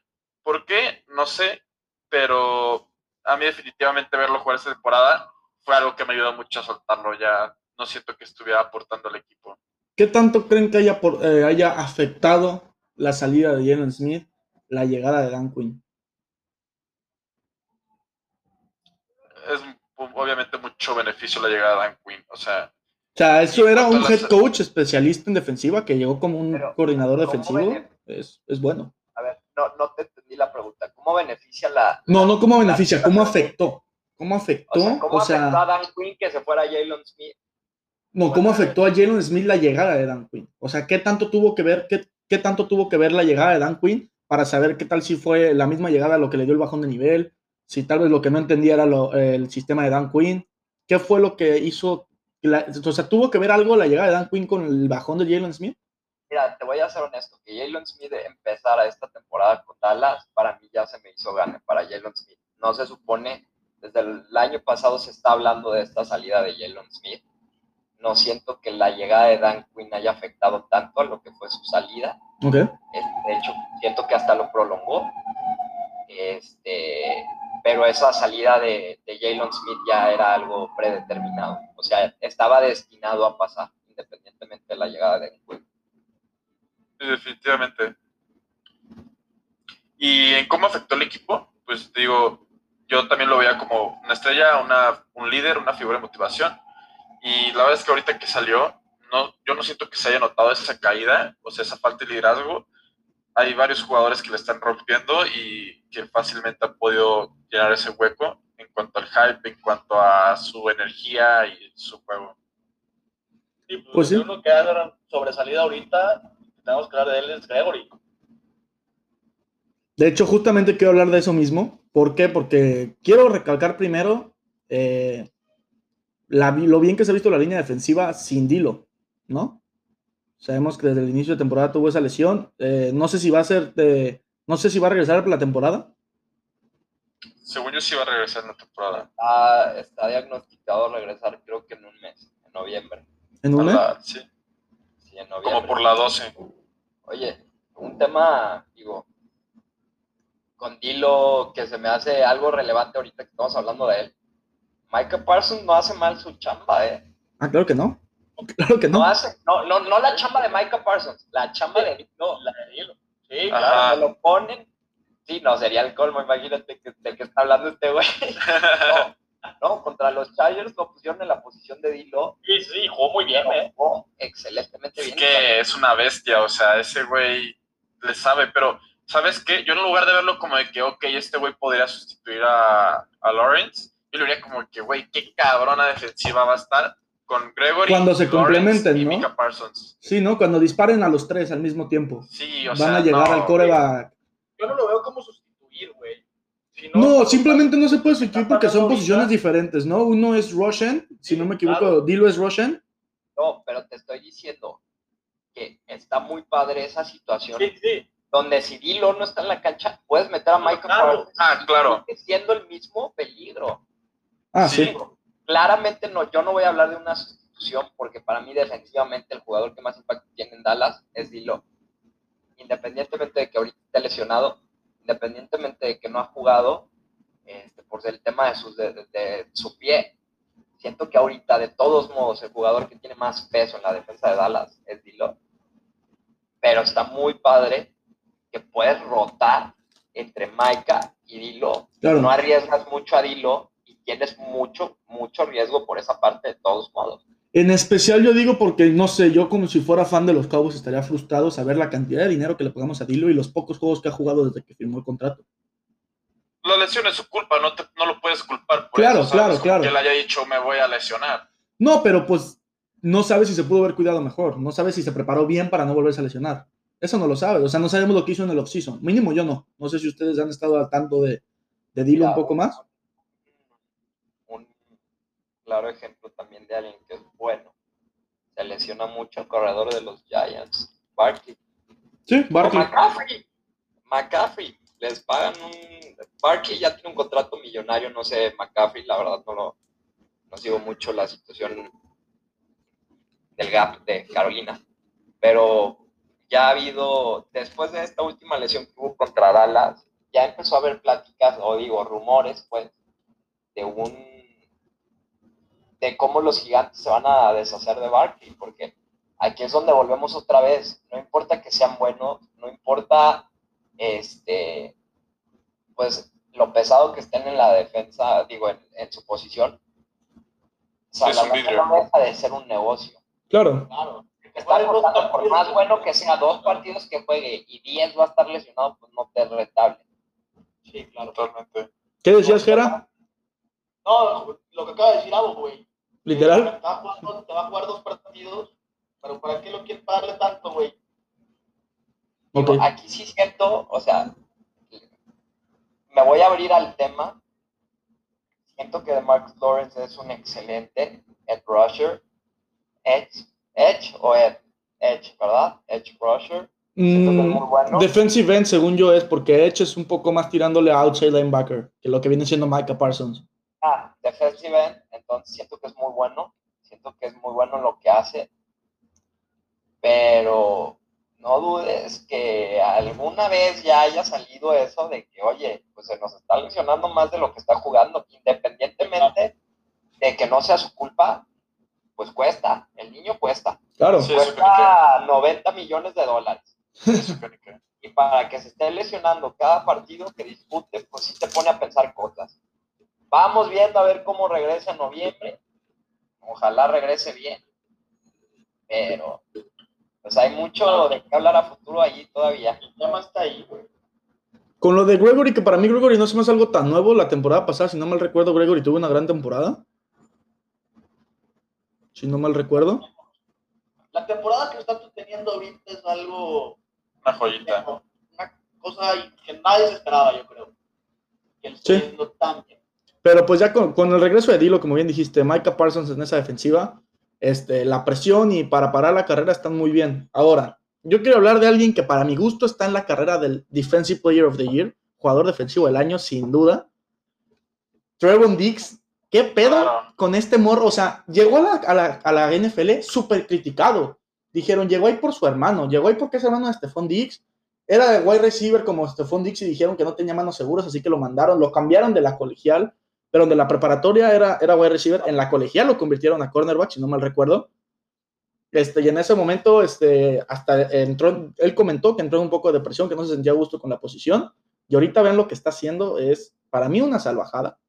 Para mí lo que está haciendo es números de jugador defensivo del año, sin duda. Y No, vamos en la semana 7, va a empezar la semana 8 y ya tuvo su bye week. Lo que estamos viviendo ahorita con Trevon Diggs es un pedazo de historia. Sí, es histórico. Que Y no, y no es porque le voy a Dallas, es un auténtico pedazo de historia de la NFL que va a pasar para siempre. Independientemente de que no lo voy a decir porque no lo quiero jinxear. Sí, ni lo digas. Ni lo digo. Sí. Pase lo que tenga que pasar, ya está haciendo historia. Siete partidos, digo, siete, seis partidos, siete intercepciones. O sea, híjole, no, no sé ni cómo explicarlo. Antes de, el domingo pasado, después del partido de, de, de Patriotas, creo que el Sunday Night era Bills contra. Se me olvidó, pero creo que el Sunday Night lo tenían Bills, si no el domingo, el lunes. Ese partido lo cerró teniendo más anotaciones que su hermano Estefón. Ahorita tienen las mismas, 2-2. O sea, haya llegado, como haya llegado, haya llegado criticado, odiado, etcétera, etcétera, desde el primer año, desde el año pasado, fue el corner con más intercepciones de Dallas, con tres. Y dos se las aventó en el mismo partido contra Filadelfia, pues. Y ahorita, Ah. sí, seis partidos al hilo, Al hilo con con intercepción. intercepción, Histórico, al pase. O sea, digo, es muy poca gente que, la que lo está haciendo. De hecho, ahorita ya igualó el número de la mejor temporada de intercepciones de, de Dion Sanders. O sea, está haciendo algo verdaderamente histórico. Esta, esta última semana, Diggs no interceptó el balón porque estuvo descansando. Nada más por eso. Que- Porque estuvo en bye week. O sea, nada más por eso. No sé si vieron, pero en la semana la NFL puso de que Stephon Diggs intercepted our bio. Sí, sí. O sea, ya le echan carrilla. Otra. Abo, Abo, Abo. Otra vez dijiste Estefón, por favor, por favor. Stephon, Trevon bio. Estás viendo que no se puede sacar el nombre del hermano. Está ridículo. lo que está haciendo. Güey, o sea, ti- tiene más intercepciones que la gran mayoría de los equipos. Él solo, o sea, él solo, o sea, la lista está arriba de prácticamente todos los equipos. Es que está grueso. El equipo con más intercepciones es Dallas con, con 10. 11. 7 de a 11. 7 de esas son de, de Trevon Diggs. Sí, no, no, no, está cabrón. O sea, Es una pinche máquina, güey. Es una salvajada. Y además dos touchdowns, o sea, no solamente se queda con la intercepción, No, ese cabrón que- es un playmaker a todo, güey. No mames. Mira, de hecho, se sospechaba desde la temporada pasada que Trevon Diggs era el ball hawk del que carecía Dallas. Que de hecho teníamos años con cornerbacks que no eran ball hawks. ¿Qué es esto? Que el, re- que el corner va a buscar la pelota no solo para evitar el pase, sino para generar una jugada de intercepción. Y vaya que lo ha demostrado que está haciendo su chamba muy bien Trevon Diggs. Y ojalá siga, y, lo repito, no lo voy a decir, porque no quiero que pase, más toco madera, aquí la tengo atrás. Pase lo que pase, Trevon Diggs este año ya ha hecho historia en su posición. Totalmente de acuerdo. De hecho, incluso si me hicieras la misma pregunta que nos hiciste hace rato en cuanto, o sea, de la ofensiva, quién es nuestro jugador favorito, Trevon Diggs, o sea, es una joya ver jugar ese cabrón. Pues ya te me adelantaste, ¿no? Ya qué chingados, ¿para qué la pregunto? Oye, yo todavía no te contesto. A ver, ahorita nomás para aquí No con... voy a decir lo mismo. Oye, pero hay un dato curioso de, de Dix, güey. El güey en los entrenamientos está pidiendo snaps con la ofensiva de wide receiver. Sí, ¿A poco? cagado eso, güey. Pues fíjate que también le sirve mucho, es como cuando ponen al delantero de portero, ¿no?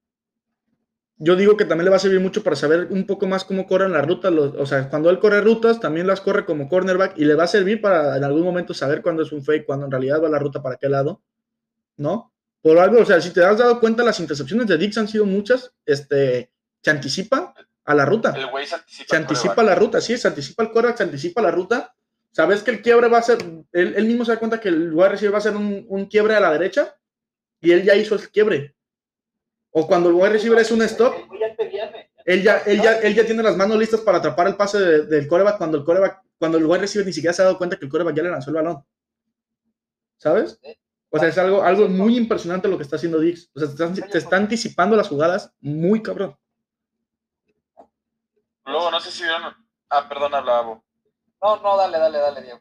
Este, o sea, bueno, otra cosa que me hizo curiosa, de- o sea, serían ocho intercepciones si, no me acuerdo contra quién interceptó una que venía altísima, que fue un atrapadón, la verdad, pero el güey cayó afuera, pero Contra sido Giants, creo. Contra Giants, creo. y Ya sé cuál es. sido una intercepción de neta, no mames, güey, o sea, de puta, mamársela todos los años por eso. Hubiera hecho un San Antonio Holmes en, en cornerback. Sí, literal. Y la otra es, no sé si vieron la entrevista de, en la que dice que pues su coach, cuando lo cambió de wide receiver a cornerback, fue algo que él batalló muchísimo y pensó de que ya, o sea, la chingada, y que solo le dijo de que, güey, dale, o sea, tú échale, te va a ir bien.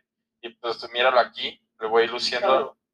Sí, claro, esa entrevista está muy buena, güey, la neta. Por lo que dice, todo lo que sufrió, todo, lo, por, todo por lo que pasó, güey, en, ese, la transición. La neta está muy fuerte, pero, güey, le chingó y ahorita también, como dices. Oye. Y también fuera de eso, un jugador humilde, no sé si se acuerdan, digo, claro, se acuerdan, eh, eh, en el partido de Patriotas, cuando intercepta, mete touchdown, y a la siguiente jugada nos meten otra vez touchdown cuando ya nos hacíamos ganados. Sí, debió de haber un apoyo del safety ahí. yo también le cargo al safety, ¿eh? Totalmente ahí. Yo también, yo digo, ahí nos hablaron, no sé qué pasó, que se ve que el safety se para, güey.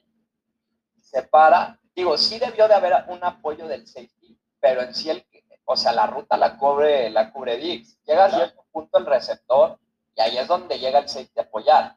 Pero ahí como que hay falta de comunicación entre los dos, los dos se chamuscan y llega este cuate, pues ya es donde se arma el jugador, Mac Jones.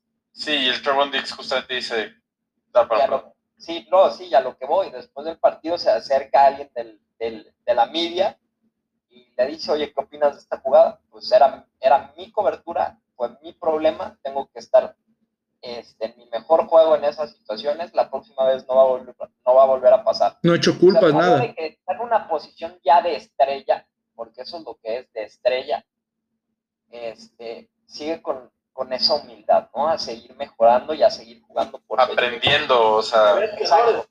Pues que está en su Claro. segundo año, o sea, por más que seas una estrella, sigue estando joven, sigue que seguir aprendiendo y tiene que seguir mejorando. O sea, el, Claro. el punto es que tú puedes decir, mira lo que está haciendo en su segundo año, el ceiling Claro. que puede llegar a tener y lo Claro. que, o sea, y pensar que le quedan muchos años de mejor, no de, no de su prime, sino de mejora para llegar a su prime. O sea, es algo impresionante.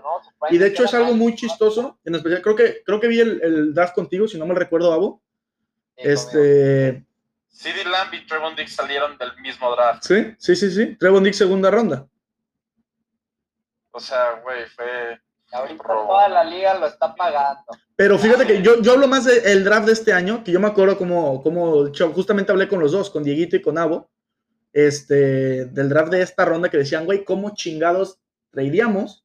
O sea, o sea, traíamos para atrás porque los Cow, pero los, los Broncos les quitaron a Patrick Surtain y Carolina les quitó a JC Horn, que querían otro corner. Ah, pues, ese también lo vimos juntos. ¿Sí? Ah, pues estábamos juntos y justamente estaba hablando por mensaje con Diego, si no mal recuerdo. De hecho, Este, y estábamos comentando eso mismo. Eh, yo me acuerdo que tú me dijiste, Abo, de que qué pedo con este güey. Le dije, dale calma. Este, Micah, Micah Parsons es un gran jugador, pero pues decías, necesitamos corner, ¿no? Necesitamos corner. Creo que nadie esperaba antes de esta temporada que Trevon Dix fuera a dar un paso tan alto a nivel, no este, porque para mí ya es el líder del perímetro, eh, sin Sí. duda alguna. Este, y aún así va a poder llegar a ser todavía más líder en la defensiva, pero lo que está haciendo de Trevon Dix, o sea, está ya siendo un elite a nivel para mí en la temporada, que el mismo miedo que le tienen cuando tienen a Jalen Ramsey, cuando tienen a Tredavious White, cuando tienes a Jair Alexander, que son corners elite en la NFL, o sea, ya le tienen casi el mismo miedo, miedo los corebacks, puedo decir, a Trevon Diggs, que a otros wide receivers, y se vio desde el juego de los Patriotas, como este, los trataban, hacían cambios, siempre había, siempre había cambios en los, en los receptores, andaban mueve y mueve a sus receptores para, para, creo que fue Jacoby Myers, que jugó en cuatro diferentes posiciones, salió hasta una ruta de end en el juego de los Patriotas, o sea, ya los están tratando de mover porque saben que pasar por Trevon Diggs es peligroso, ¿sabes? Es un jugador de impacto inmediato. Esta temporada por lo menos ha sido. Y, y- y todo lo de Trebón te, te- te gusta, güey. O sea, genera Claro. eso. Desde su forma de jugar, sí, sí le hacen de vez en cuando jugadas muy grandes, sí es algo que tiene que maquillar todavía, no es perfecto todavía. Pero desde su forma de jugar, desde su forma de ser fuera de cancha, ya tiene impacto en la defensa, es oportunista. Me gusta la cara que hace de malote después de hacer una jugada, hace una cara de malote que "Ándale". o sea, este sí es un jugador de neta. Es más, fuera del fútbol, algo que también me encanta de Trevon Diggs, su hijo. Ah, el episodio, la es serie chulada, El esta. otro día lo, lo vi en ¿Cómo el le TikTok. dice Patrick Mahomes a Dak Prescott? Eh, ¿Qué onda Patrick Mahomes? No sé si ya vieron ese video. Güey, o sea, todo lo que lo involucra cuate. Sí, güey, una joya. La- ¿Cómo se llama la serie de los Cowboys de Amazon? Que de hecho sale el... de Hard Knocks. ah, eh, ahí, ahí sale el morrito ahí una- en un episodio y está Y llega chistosísimo. Dak Prescott un día a las nieves y está este cuate y le dice, ¿Are you Patrick Mahomes? ¿Cómo, cómo que Patrick Mahomes? o sea, ahí se muere. Luego vuelve a llegar Dak Prescott con el niño ya en otro episodio y le preguntan, ¿sabes quién soy yo? ¿Sabes quién soy yo?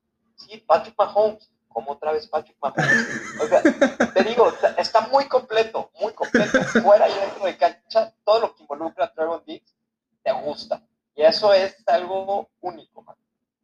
Sí, muy de acuerdo. Un jugador así en la defensiva es muy bueno. Este, ya para pasar ahorita más a la defensiva, este, quiero hacerles una pregunta. Eh, el primer año de Van Der Esch, yo me acuerdo perfectamente, Diguito y yo lo gozamos como nunca. Después vimos un bajón, obviamente causado más que nada por las lesiones. Pero si Van Der Esch se mantiene este, sano esta temporada, ¿podrá llegar a su tope? Fíjate que no pienso que vuelva, lo volvamos a ver como en su primera temporada. Tristemente, yo siento que Van Der Esch entra en la categoría de los vidrios, Ok. que pues los tienes que tener con cuidadito porque si no se te rompen. Y pues en esa posición tener un vidrio no, no es muy bueno. Pues lo mismo nos pasaba con Lee, que era una joya de, linebacker, pero ya al final, pues el güey Bueno, pasaba más tiempo lesionado. jugó hasta sus 38 años de edad, ¿no? O sea, también no le puedes exigir. O sea, mucho. sí, pues, pero no, no fue solamente que su última temporada, sus últimas dos, sí, ya sí. llevaba un rato que realmente las lesiones le significaban mucho. Y pues, tristemente siento que Van Der Esch entró en esa pues, en, en ese grupo de jugadores muy temprano, a muy temprana edad. Sí. Ya, yo también estoy totalmente de acuerdo con, con Diego. Siento que es muy, pues sí, está hecho como de vidrio. El mismo caso de Sean Lee, como lo mencionó. Y, y mira, yo ahorita, ahorita es titular. Y con la salida de Jalen Smith, ya trajeron otro cuate, que a mí se me hace muy bueno. Gabriel Cox. Se me hace Sí. un lateral nadie más en los linebackers de Dallas tiene el lateral que tiene, que tiene Cox. Y le gusta jugar y le entra los golpes duros. Que Van Der Esch, pues a la larga ya las tacleadas de Van Der Esch ya no son tan, tan de impacto, ya son más como agarradas, se da la vuelta, tumba al jugador. Cox llega y pega fuerte, o sea, digo, pega fuerte. O sea, sí le llega duro al No, le mete unos putazos.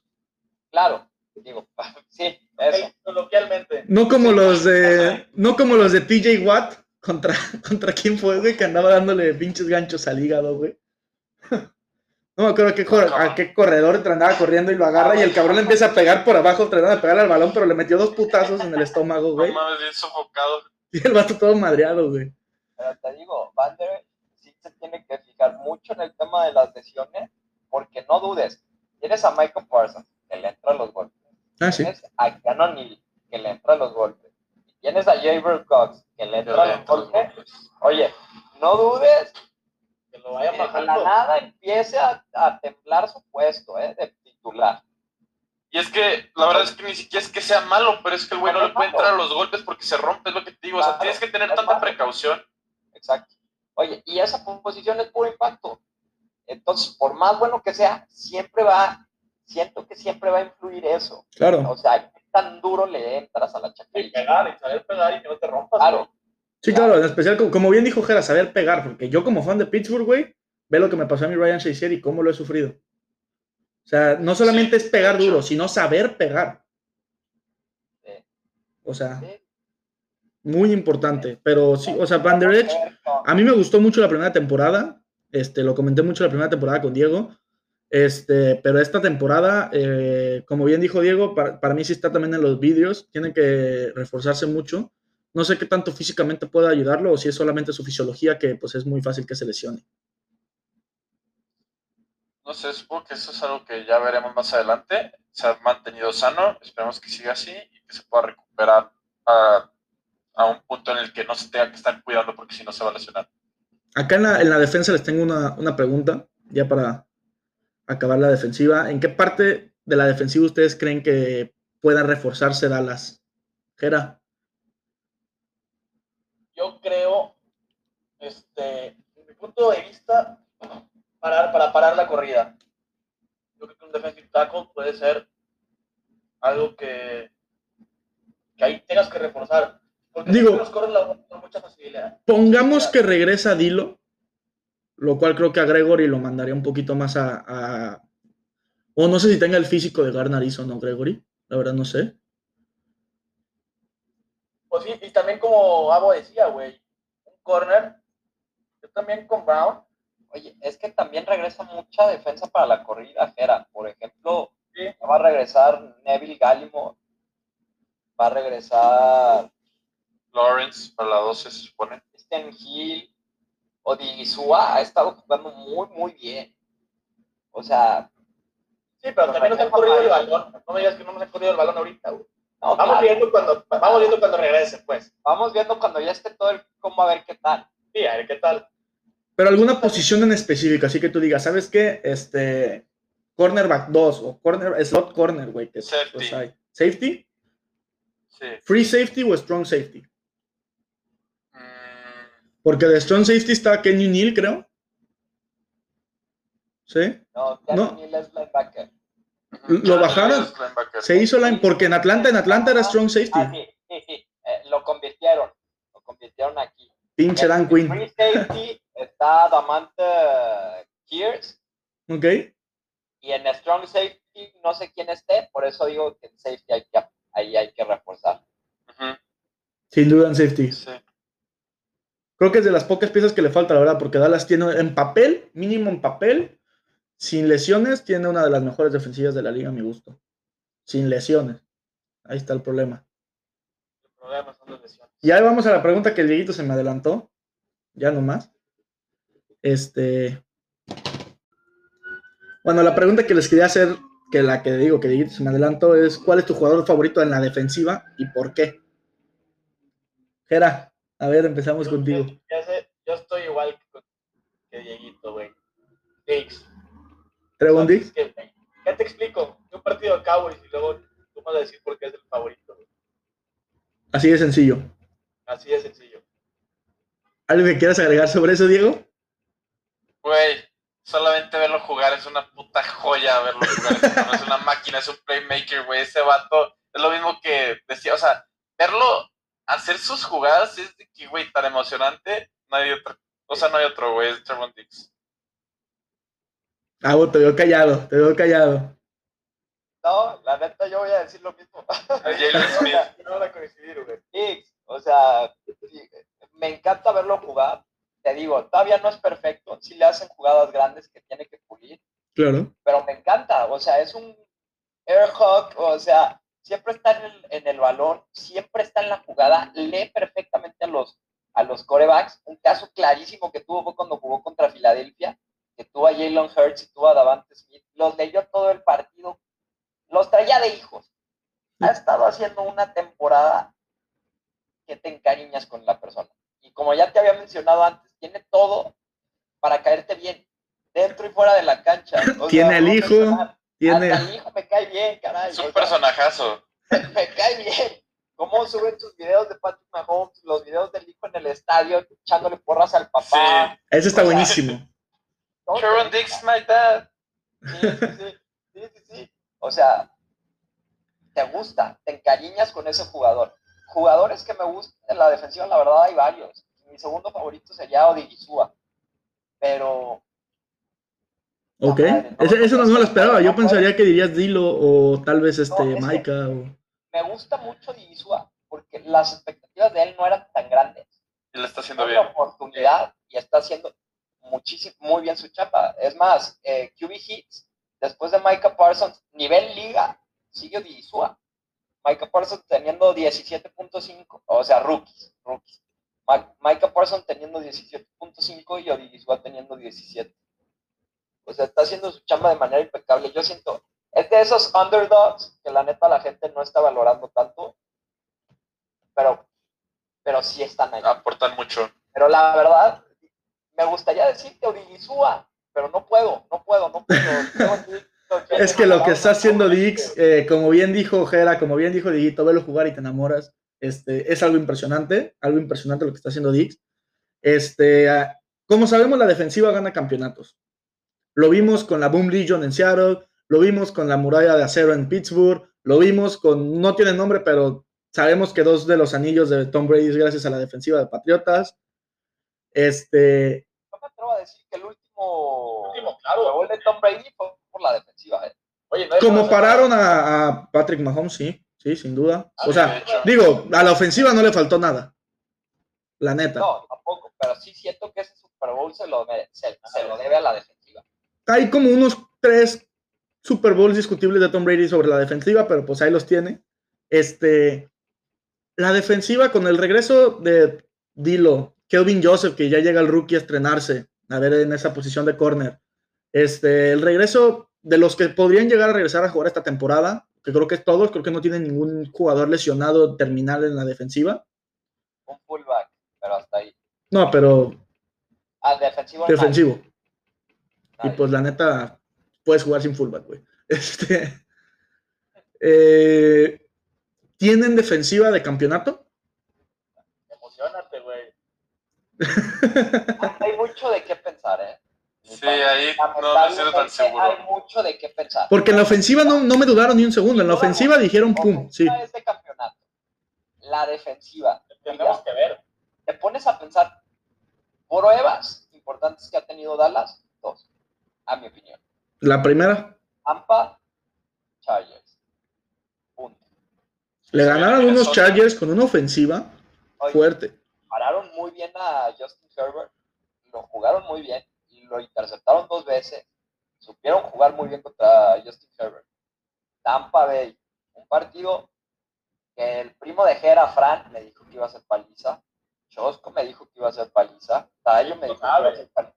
Es más, digo, díganme resentido, díganme tromado. Ese partido no lo ganó Tampa, lo perdió Dallas. Y para ser más específico, lo perdió el mendigo pateador. Fíjate que No, y además, pues, ¿qué te cuento del pinche castillito? Eso es lo que iba a comentar. Eh, muchos le echan a las cebras ese triunfo. Otro triunfo a las cebras de Tom Brady. No, no, no, no. O sea, siendo realista, Ah, sí, partido lo perdió Greg Sí, Solheim. ¿sabes qué? Sí, siendo o sea, realista, sí, siendo realista, sí, todos los O sea, es que lo pudieron haber ganado con todo y el castigo, la verdad. El partido se acabó 12, te digo, 31-29 o 32, 30-28 creo. 30-28, 31-29, una cosa. Soy 31-29. Creo que era el ah, 99. 99. Por dos puntos. Greg Solheim falló un equivalente a una anotación en field goals. Siete Sí, puntos. siete puntos falló justamente. partido. Que digo, sí, al final del partido estuvo ese a lo mejor, pas- esa interferencia de pase ofensivo. Ok, independientemente era para que estuvieras arriba en el marcador después de esa interferencia. Entonces, pruebas Dallas, la defensa de Dallas sí ha tenido para decir, ah, tiene una buena defensa, Ujú. más siento que le faltan todavía más pruebas para decir, esta es una defensa que sí puede dar". Fíjate que también no han tenido a la defensa completa, ¿no? Yo creo que falta una prueba fuerte que podría ser Arizona.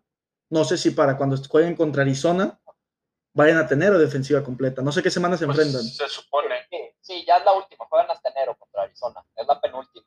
A esa Arizona, luego Eagles, luego empieza Digo, porque Arizona Sí. ahorita es el equipo que va invicto, van 7-0 y A ver, Kyler Arizona trae. es el equipo a vencer, supuestamente, porque va invicto.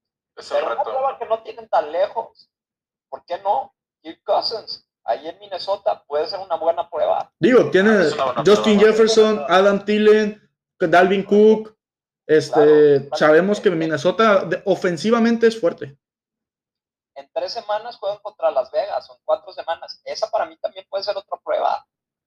En cinco semanas juegan contra Chiefs. Digo, si ahorita Mahomes no está en su No, pero Chiefs siempre es Chiefs. No hay pero discusión es para una mí. prueba. O sea, pruebas va a haber. Pero Sí, no claro. te voy a poder decir hasta después del partido de Arizona, cuando ya hayan pasado todas esas pruebas, para decir, esta sí es una defensiva para ganarte un Super Bowl. Y ambos sabemos lo que pasa cuando un equipo no llega con la mejor defensiva, güey. Históricamente se sabe. Entonces, todavía quedan partidos, todavía se puede mejorar, van a llegar más jugadores, eso es lo bueno, jugadores de calibre alto, importantes Pro Bowler. Claves. Todavía le falta esta, pues le falta coloquialmente jitomatitos a la ensalada, pero pues toda- vamos viendo. Todavía no estoy convencido, pero tiempo hay y pruebas hay. Vamos viendo a ver qué pasa. Pues vamos viendo porque ya estamos casi a mitad de temporada. Digo, regularmente hubiera sido la mitad de temporada esta semana. Ahora con la extensión de la NFL es la semana 9. Ahorita vamos a empezar la semana 8. Mañana se inicia la semana 8, si no mal recuerdo, con Arizona contra Green Bay, creo. Sí, sí. Este, mañana inicia. Pero, este, pues ya nomás para pasar a, a terminar, quiero hablar de los equipos especiales, más que nada de Greg Sorline. Eh, quiero especificar que Greg Sorline creo que ha ganado tres partidos esta temporada. Si no me recuerdo con la última patada. ¿Dos o, dos o tres? Yo recuerdo dos. Ya, em, ganó el de Chargers. Y el último de, de Patriotas, ¿no?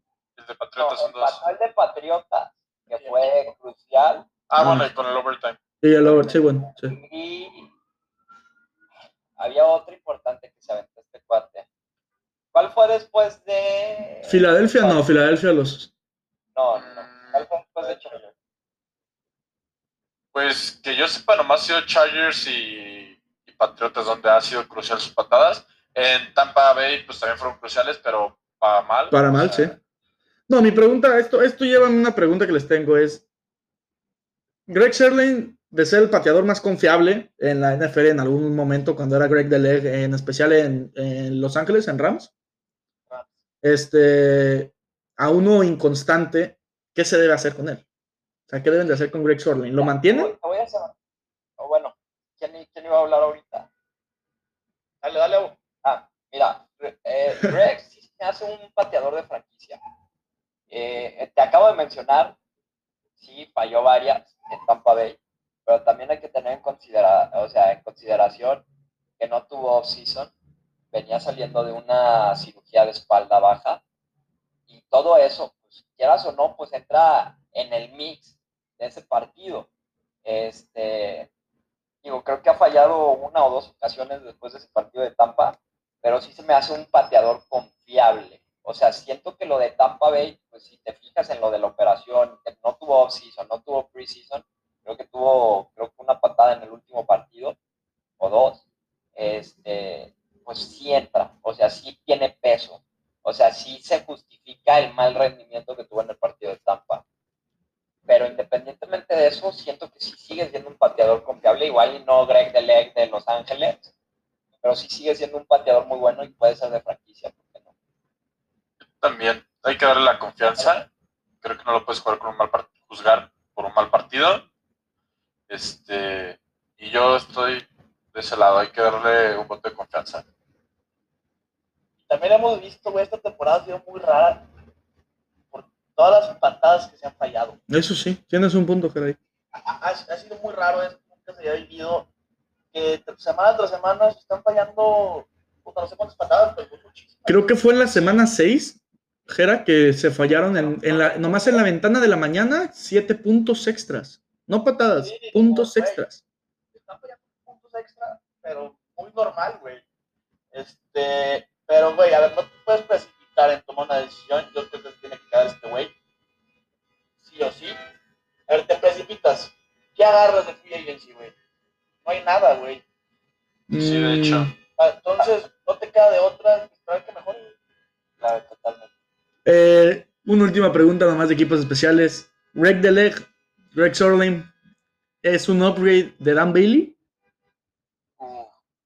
Para nada. ¿No? El Greg, eh, eh, Greg Sorlin que llegó a Dallas no es un upgrade de Dan Bailey. Sí, no, no, no. Es más, para que sepas, cuando Dan Bailey jugaba y pateaba, o sea, cuando había un field goal de por medio, decía, está hecho, está hecho. Yo, o sea, me impresiona, yo no lo vi fallar ese güey, o sea, sí fallaba, pues, pero fallaba. No, le ganó a Pittsburgh, de hecho, o sea, yo recuerdo ese juego con pinche Diego restregándomelo en la cara, de rompió el récord de Heinz Field, el field goal más largo, ganándonos un partido. ¿Fueron qué? ¿62 yardas? No, 53, pero el, el estadio de Heinz Field es muy, muy difícil por el aire, porque es abierto. Está abierto. No, no sé si ahorita esté jugando Dan Bailey, ya esté retirado, sea free agent, no sé qué sea de Dan Bailey. La última vez que lo vi, lo vi en es Vikingos, creo. O sea, sí, jugó en Vikingos, pero ya de ahí lo perdí. Creo que ya no es de Vikingos. No, es que creo que ya no está jugando desde su lesión del pie. Ajá. Ya no fue el mismo. Pero lo que hacía Dan Bailey, o sea, los zapatos que dejó Dan Bailey en Dallas no los ha llenado Greg. no, Ni y de ni los va a broma. llenar, ¿eh? Ni los va a llenar. No, no creo, no creo. Es muy buen pateador, pero no creo que vaya a llenar los zapatos. Sí, de claro. Ni de broma. Pues a ver qué, a ver qué, qué sucede en la temporada. Digo, la verdad, a principio de temporada y todo, en especial esta temporada, yo no tendría confianza en poner este mi juego en las piernas del pateador. Sabemos que hay juegos en los que no hay de otra. Sabemos que hay juegos en los que no hay de otra. Yo no, yo, o sea, yo no tendría confianza, no sé si ustedes la tengan, pero yo no confiaría en mi pateador en definir un juego en la temporada en general, no me importa. Bueno, al menos de que sea Justin Tucker, es el único en el que puedo confiar hasta mi vida, güey. ¿Qué pedo con ese cabrón? ¿60 y qué yardas? ¿66 yardas? 66, ya, Güey, o sea, ¿qué, qué- bestia, tiene animal. la pata? Güey, ¿qué tiene en la pata ese cabrón, güey? Oye, y lo que me encantó fue que no llegó, pegó en lo amarillo. Y entró. Pero el bote fue favorable, pero el bote güey. Para ponerle más drama. Sí, exacto. No, no, no, está. Pero 66 yardas es una patada, güey. Claro, no No, está cañón. Pues, ¿quién, quién, quién la tenía antes de 64, no? El- La tenía, fue un güey Denver, de. ¿no? ¿Mande? Lo hizo el pateador de Denver, ¿no? Como Sí, creo que era. Matt Prater en ese tiempo, el de Denver. Sí, ese mero. Sí, pues Porque Dan Bailey sí tenía una de 62, ¿no? Sí. Sí, 6-2 sí tenía. Pero el de Denver, me acuerdo, fue en playoffs, güey, contra Seattle, creo. O contra, no, No, fue no. contra Oakland, ¿no? Esta patada, según yo. Una patada que literalmente ganó el partido para que pasaran al Super Bowl 50. Creo que fue contra Patriotas, güey. No, fue- neta, ¿a poco tan dramático? Fue el que hizo que pasara Manning para el Super Bowl contra Seattle, güey. Ah, ya, ok. Ok. Sí, pa-. Lo pateó del logo. No, fue contra Titanes. ¿Contra Titanes? Sí.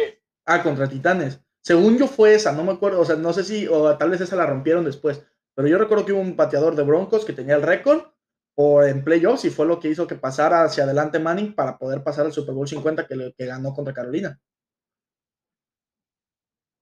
Ya, ya no sé contra quién fue, pero sí, era uno de Cowboys, lo acaba de romper Tucker. Le digo, el único pateador que, que tendría confianza de, de que lo hiciera sería Tucker.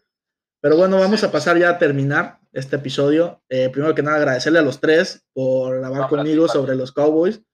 Este, Miavo, ¿algo más que quieras agregar? Pues nada, para todos los fans de Dallas, este, de allá que nos escuchen, pues vayan comprando sus boletos temprano, mientras puedan. Que están subiendo de precio. Este año, carajo. Yo estoy igual. Se viene el pinche año. Este, bueno, es el famoso Se viene. que hemos estado hablando y es mi único consejo. Fans de Dallas, vayan comprando sus boletos ahorita mientras están más baratos. No, espérate, vayan comprando sus jerseys porque van a subir de precio. pero, bueno, claro. De hecho, antes de irnos, se me había olvidado, qué bueno que me recordó eso que dijo Dieguito. A los tres como agradecimiento y todo aquí en la Deportiza les tengo un, una, como un, no un concurso, sino una dinámica. Quiero que los tres me puedan decir. Quiero que me predizcan los tres, predigan los tres, su récord con el que va a quedar Dallas en la temporada regular. Si alguno de los tres le atina al récord, yo personalmente les voy a entregar un jersey del jugador que de su elección de Dallas Cowboys. De selección. Nada mal. O sea, A ver, que no nos puedes agarrar así. eh. El chiste era dárselos de sorpresa, obviamente el de este. Si no, pues les voy a dar para investigar toda la temporada en 20 minutos. Sí, pues sí. Quiero que me lo digan en 20 segundos, güey. Recuerden, la temporada tiene 18, tem- 18 juegos, hay una bye week, o sea, son 17 juegos. A ver, empezamos, siempre empezamos con Jera, ahora vamos a empezar con Abu. Abu, Ay, no. A ver. Híjole. Es que Solamente la regular, ¿verdad? temporada regular, sí, no, temporada regular. Híjole. Yo siento que a Dallas le quedan todavía por perder tres partidos. Tres juegos. Más el que ya tiene, o sea, Terminan cuatro, ¿qué? ¿15-4? No, qui- ¿14-4? no, 13-4. 13-4. Chingada madre, justo. No, más. Sí. ¿13-4? Sí, porque son 17, sema- 17 jugadas y una bye. Por 18 eso serían 12-4. No, 17 No, jugadas y una bye, que es la 18. Ah, sí, perdón, tienes toda la razón. 13-4. 13-4 es el récord de Dallas al final de esta temporada. 13-4 Abo. Los voy a apuntar. Que sabe Trevon Diggs, porfa. Dieguito, Yo 14-3. No creo 14-3. que pierda tantos más, o sea. Oh, ok, ok, ok. Se está inflando este pedo. Oye, Andy, me, me jodiste a mí, güey. Mira, yo por Eh, quererte no. ayudar para que tengas más tiempo. No, no, no, iba a decir 14-3 también. Mira, güey, a mí me da mucho miedo. aquí tengo pura pendejada en esta hoja. Pero ahí vas a ver los dos que tenía. Híjole. Los tenía aquí apuntados ya, güey. Los estaba analizando. Ah, 15-2. 15-2. Te, te invito a que digas. Mira. Este, 13-3-1. Ándale. Mira, mira. Ese podría ser una opción, güey. Pura madre, ¿no? Con, lo- con los últimos Mira. partidos de Cowboys que se han ido a overtime, no dudo un empate por ahí. No, no, no vamos a tener empates. Sí, yo tampoco lo creo. Me voy con la buena y vamos Ya a no quedar 15-2 a la chingada. Se va. Jera se infló. Yo, pues ya me inflé, güey. No me voy a bajar a 12. A 12 Te digo, Sí, yo iba, iba a decir la predicción de Diego, pero digo, me da miedo el partido. A lo mejor no juega Dak Prescott este partido. Sí, El de Vikingos. seguimos en cuenta. este, se viene Kansas, se viene Raiders. Uno de los partidos que yo ya tenía etiquetado que iban a perder. Ojalá no sea, ojalá no tenga voz de profeta para ese partido, es el que juegan contra los Saints en Nueva Orleans. Fíjate que como están los Saints, uno nunca sabe. O sea, hay partidos que te juegan como No, pinches dioses y hay partidos que juegan como los Jets, güey. No, y ya va a estar aparte Michael Thomas de regreso para ese partido. Es que, ¿sabes qué? Yo le estoy tirando. Y sigue sea- también. Creo que Diego nomás quiere perder contra Arizona y contra Kansas. eh, y contra. Ah, cabrón, sí. Sí, porque ya. Otra ya gané yo. Sí, ya. Qué pendejo, sí, ya. El, el, el Jera nomás apuesta que pierdan contra Arizona. Sí, pues güey, no me queda de otra, güey. Es más, Sí, si, no. ¿qué par- si quedan 15-2 y, y dices ahorita, ¿contra qué otro equipo es la segunda derrota? Entre todos te compramos la segunda jersey. Arre, yo jalo, sí. Así, no, arre. Lo vamos, la derrota nos va a llegar. Puta. ¿Contra quién va a ser, güey? Es que como está Kansas, veo viable el 15-2. Es que yo le apostaría primero a Kansas antes que a Arizona, güey. Porque Arizona se juega porque se juega. Es que también Arizona va a ser la última semana. No sabes si Arizona sigue como está. la- las últimas Sí, dos semanas ya no va a jugar a nada. Arizona va, va a dar ese partido, güey. Ese es el, ese es el tema que tengo. No, además voy a o sea, se, se pelea la seed, ¿sabes? Bueno, sí, el asiento 1 de la. Porque acuérdense que nomás descansa un equipo ya en la NFL. El 1. Sí. Oye, ¿qué onda? Que si se acaba ahorita, Bengals descansa en la AFC. Y Pittsburgh Sí, pasa, güey. Bengals descansa. Ahí te va. Lo vamos a perder contra Raiders. Ay, cabrón. Verga, esa está bien aventada. Esa ¿eh? está bien aventada, güey. Pero está, está buena, está buena. No lo dudo. Sí. Pero por una jersey lo vale todo. O sea, Ah, chingue su madre. No tienes nada que O perder. sea, tú te estás jugando dos jersey sotas. Yo me estoy jugando dos, cabrón. A ver qué pedo. Oye, pero bueno, ya para terminar mi parte, pues para agradecerte, mi Pandi, por invitarme, como lo dije al principio, ya tengo rato rogándote que me invites a un episodio y qué bueno que ya se me hizo. Ya tenemos rato sin, sin haber grabado, mi Ojalá no sea la última vez, ya Claro que no. por, por venir, Cowboys 2, el regreso del Cowboy. Pues a ver, claro que sí, un gusto tenerte aquí, Abo, como siempre. Este, esperamos tenerte más seguido, obviamente. Este, y claro, vamos a hacer luego, si Dios quiere, el regreso del cowboy, como dices tú. Ya le puso hasta nombre al episodio. Dieguito, igual un gustazo tenerte con nosotros. ¿Algo más que quieras agregar?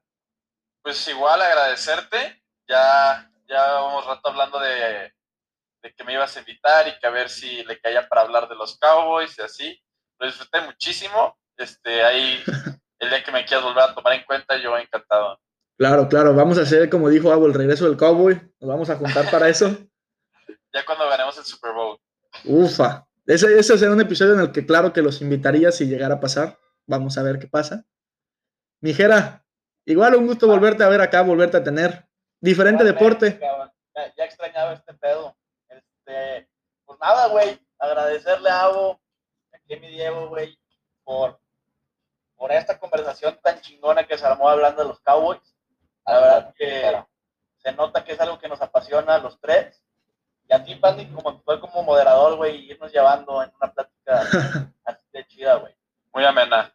Muy amena. Qué bueno que la pasaron bien, qué bueno. Pues vamos a seguirle dando. Y ahora sí, como dijo Abo, Dieguito y Jera, a ver si este año es el bueno. Digo, Cruz Sí, Azul ya fue campeón. No quiero jinxearlo. Cruz Azul ya fue campeón. ahorita. Ya, yo también te lo estoy tocando, güey. Mira. ha hecho daño el equipo. Les ha hecho daño. Eso sí que ni qué. Mira, Cruz Azul ya fue campeón. Este, Atlas va para allá. Jera brinca de la emoción.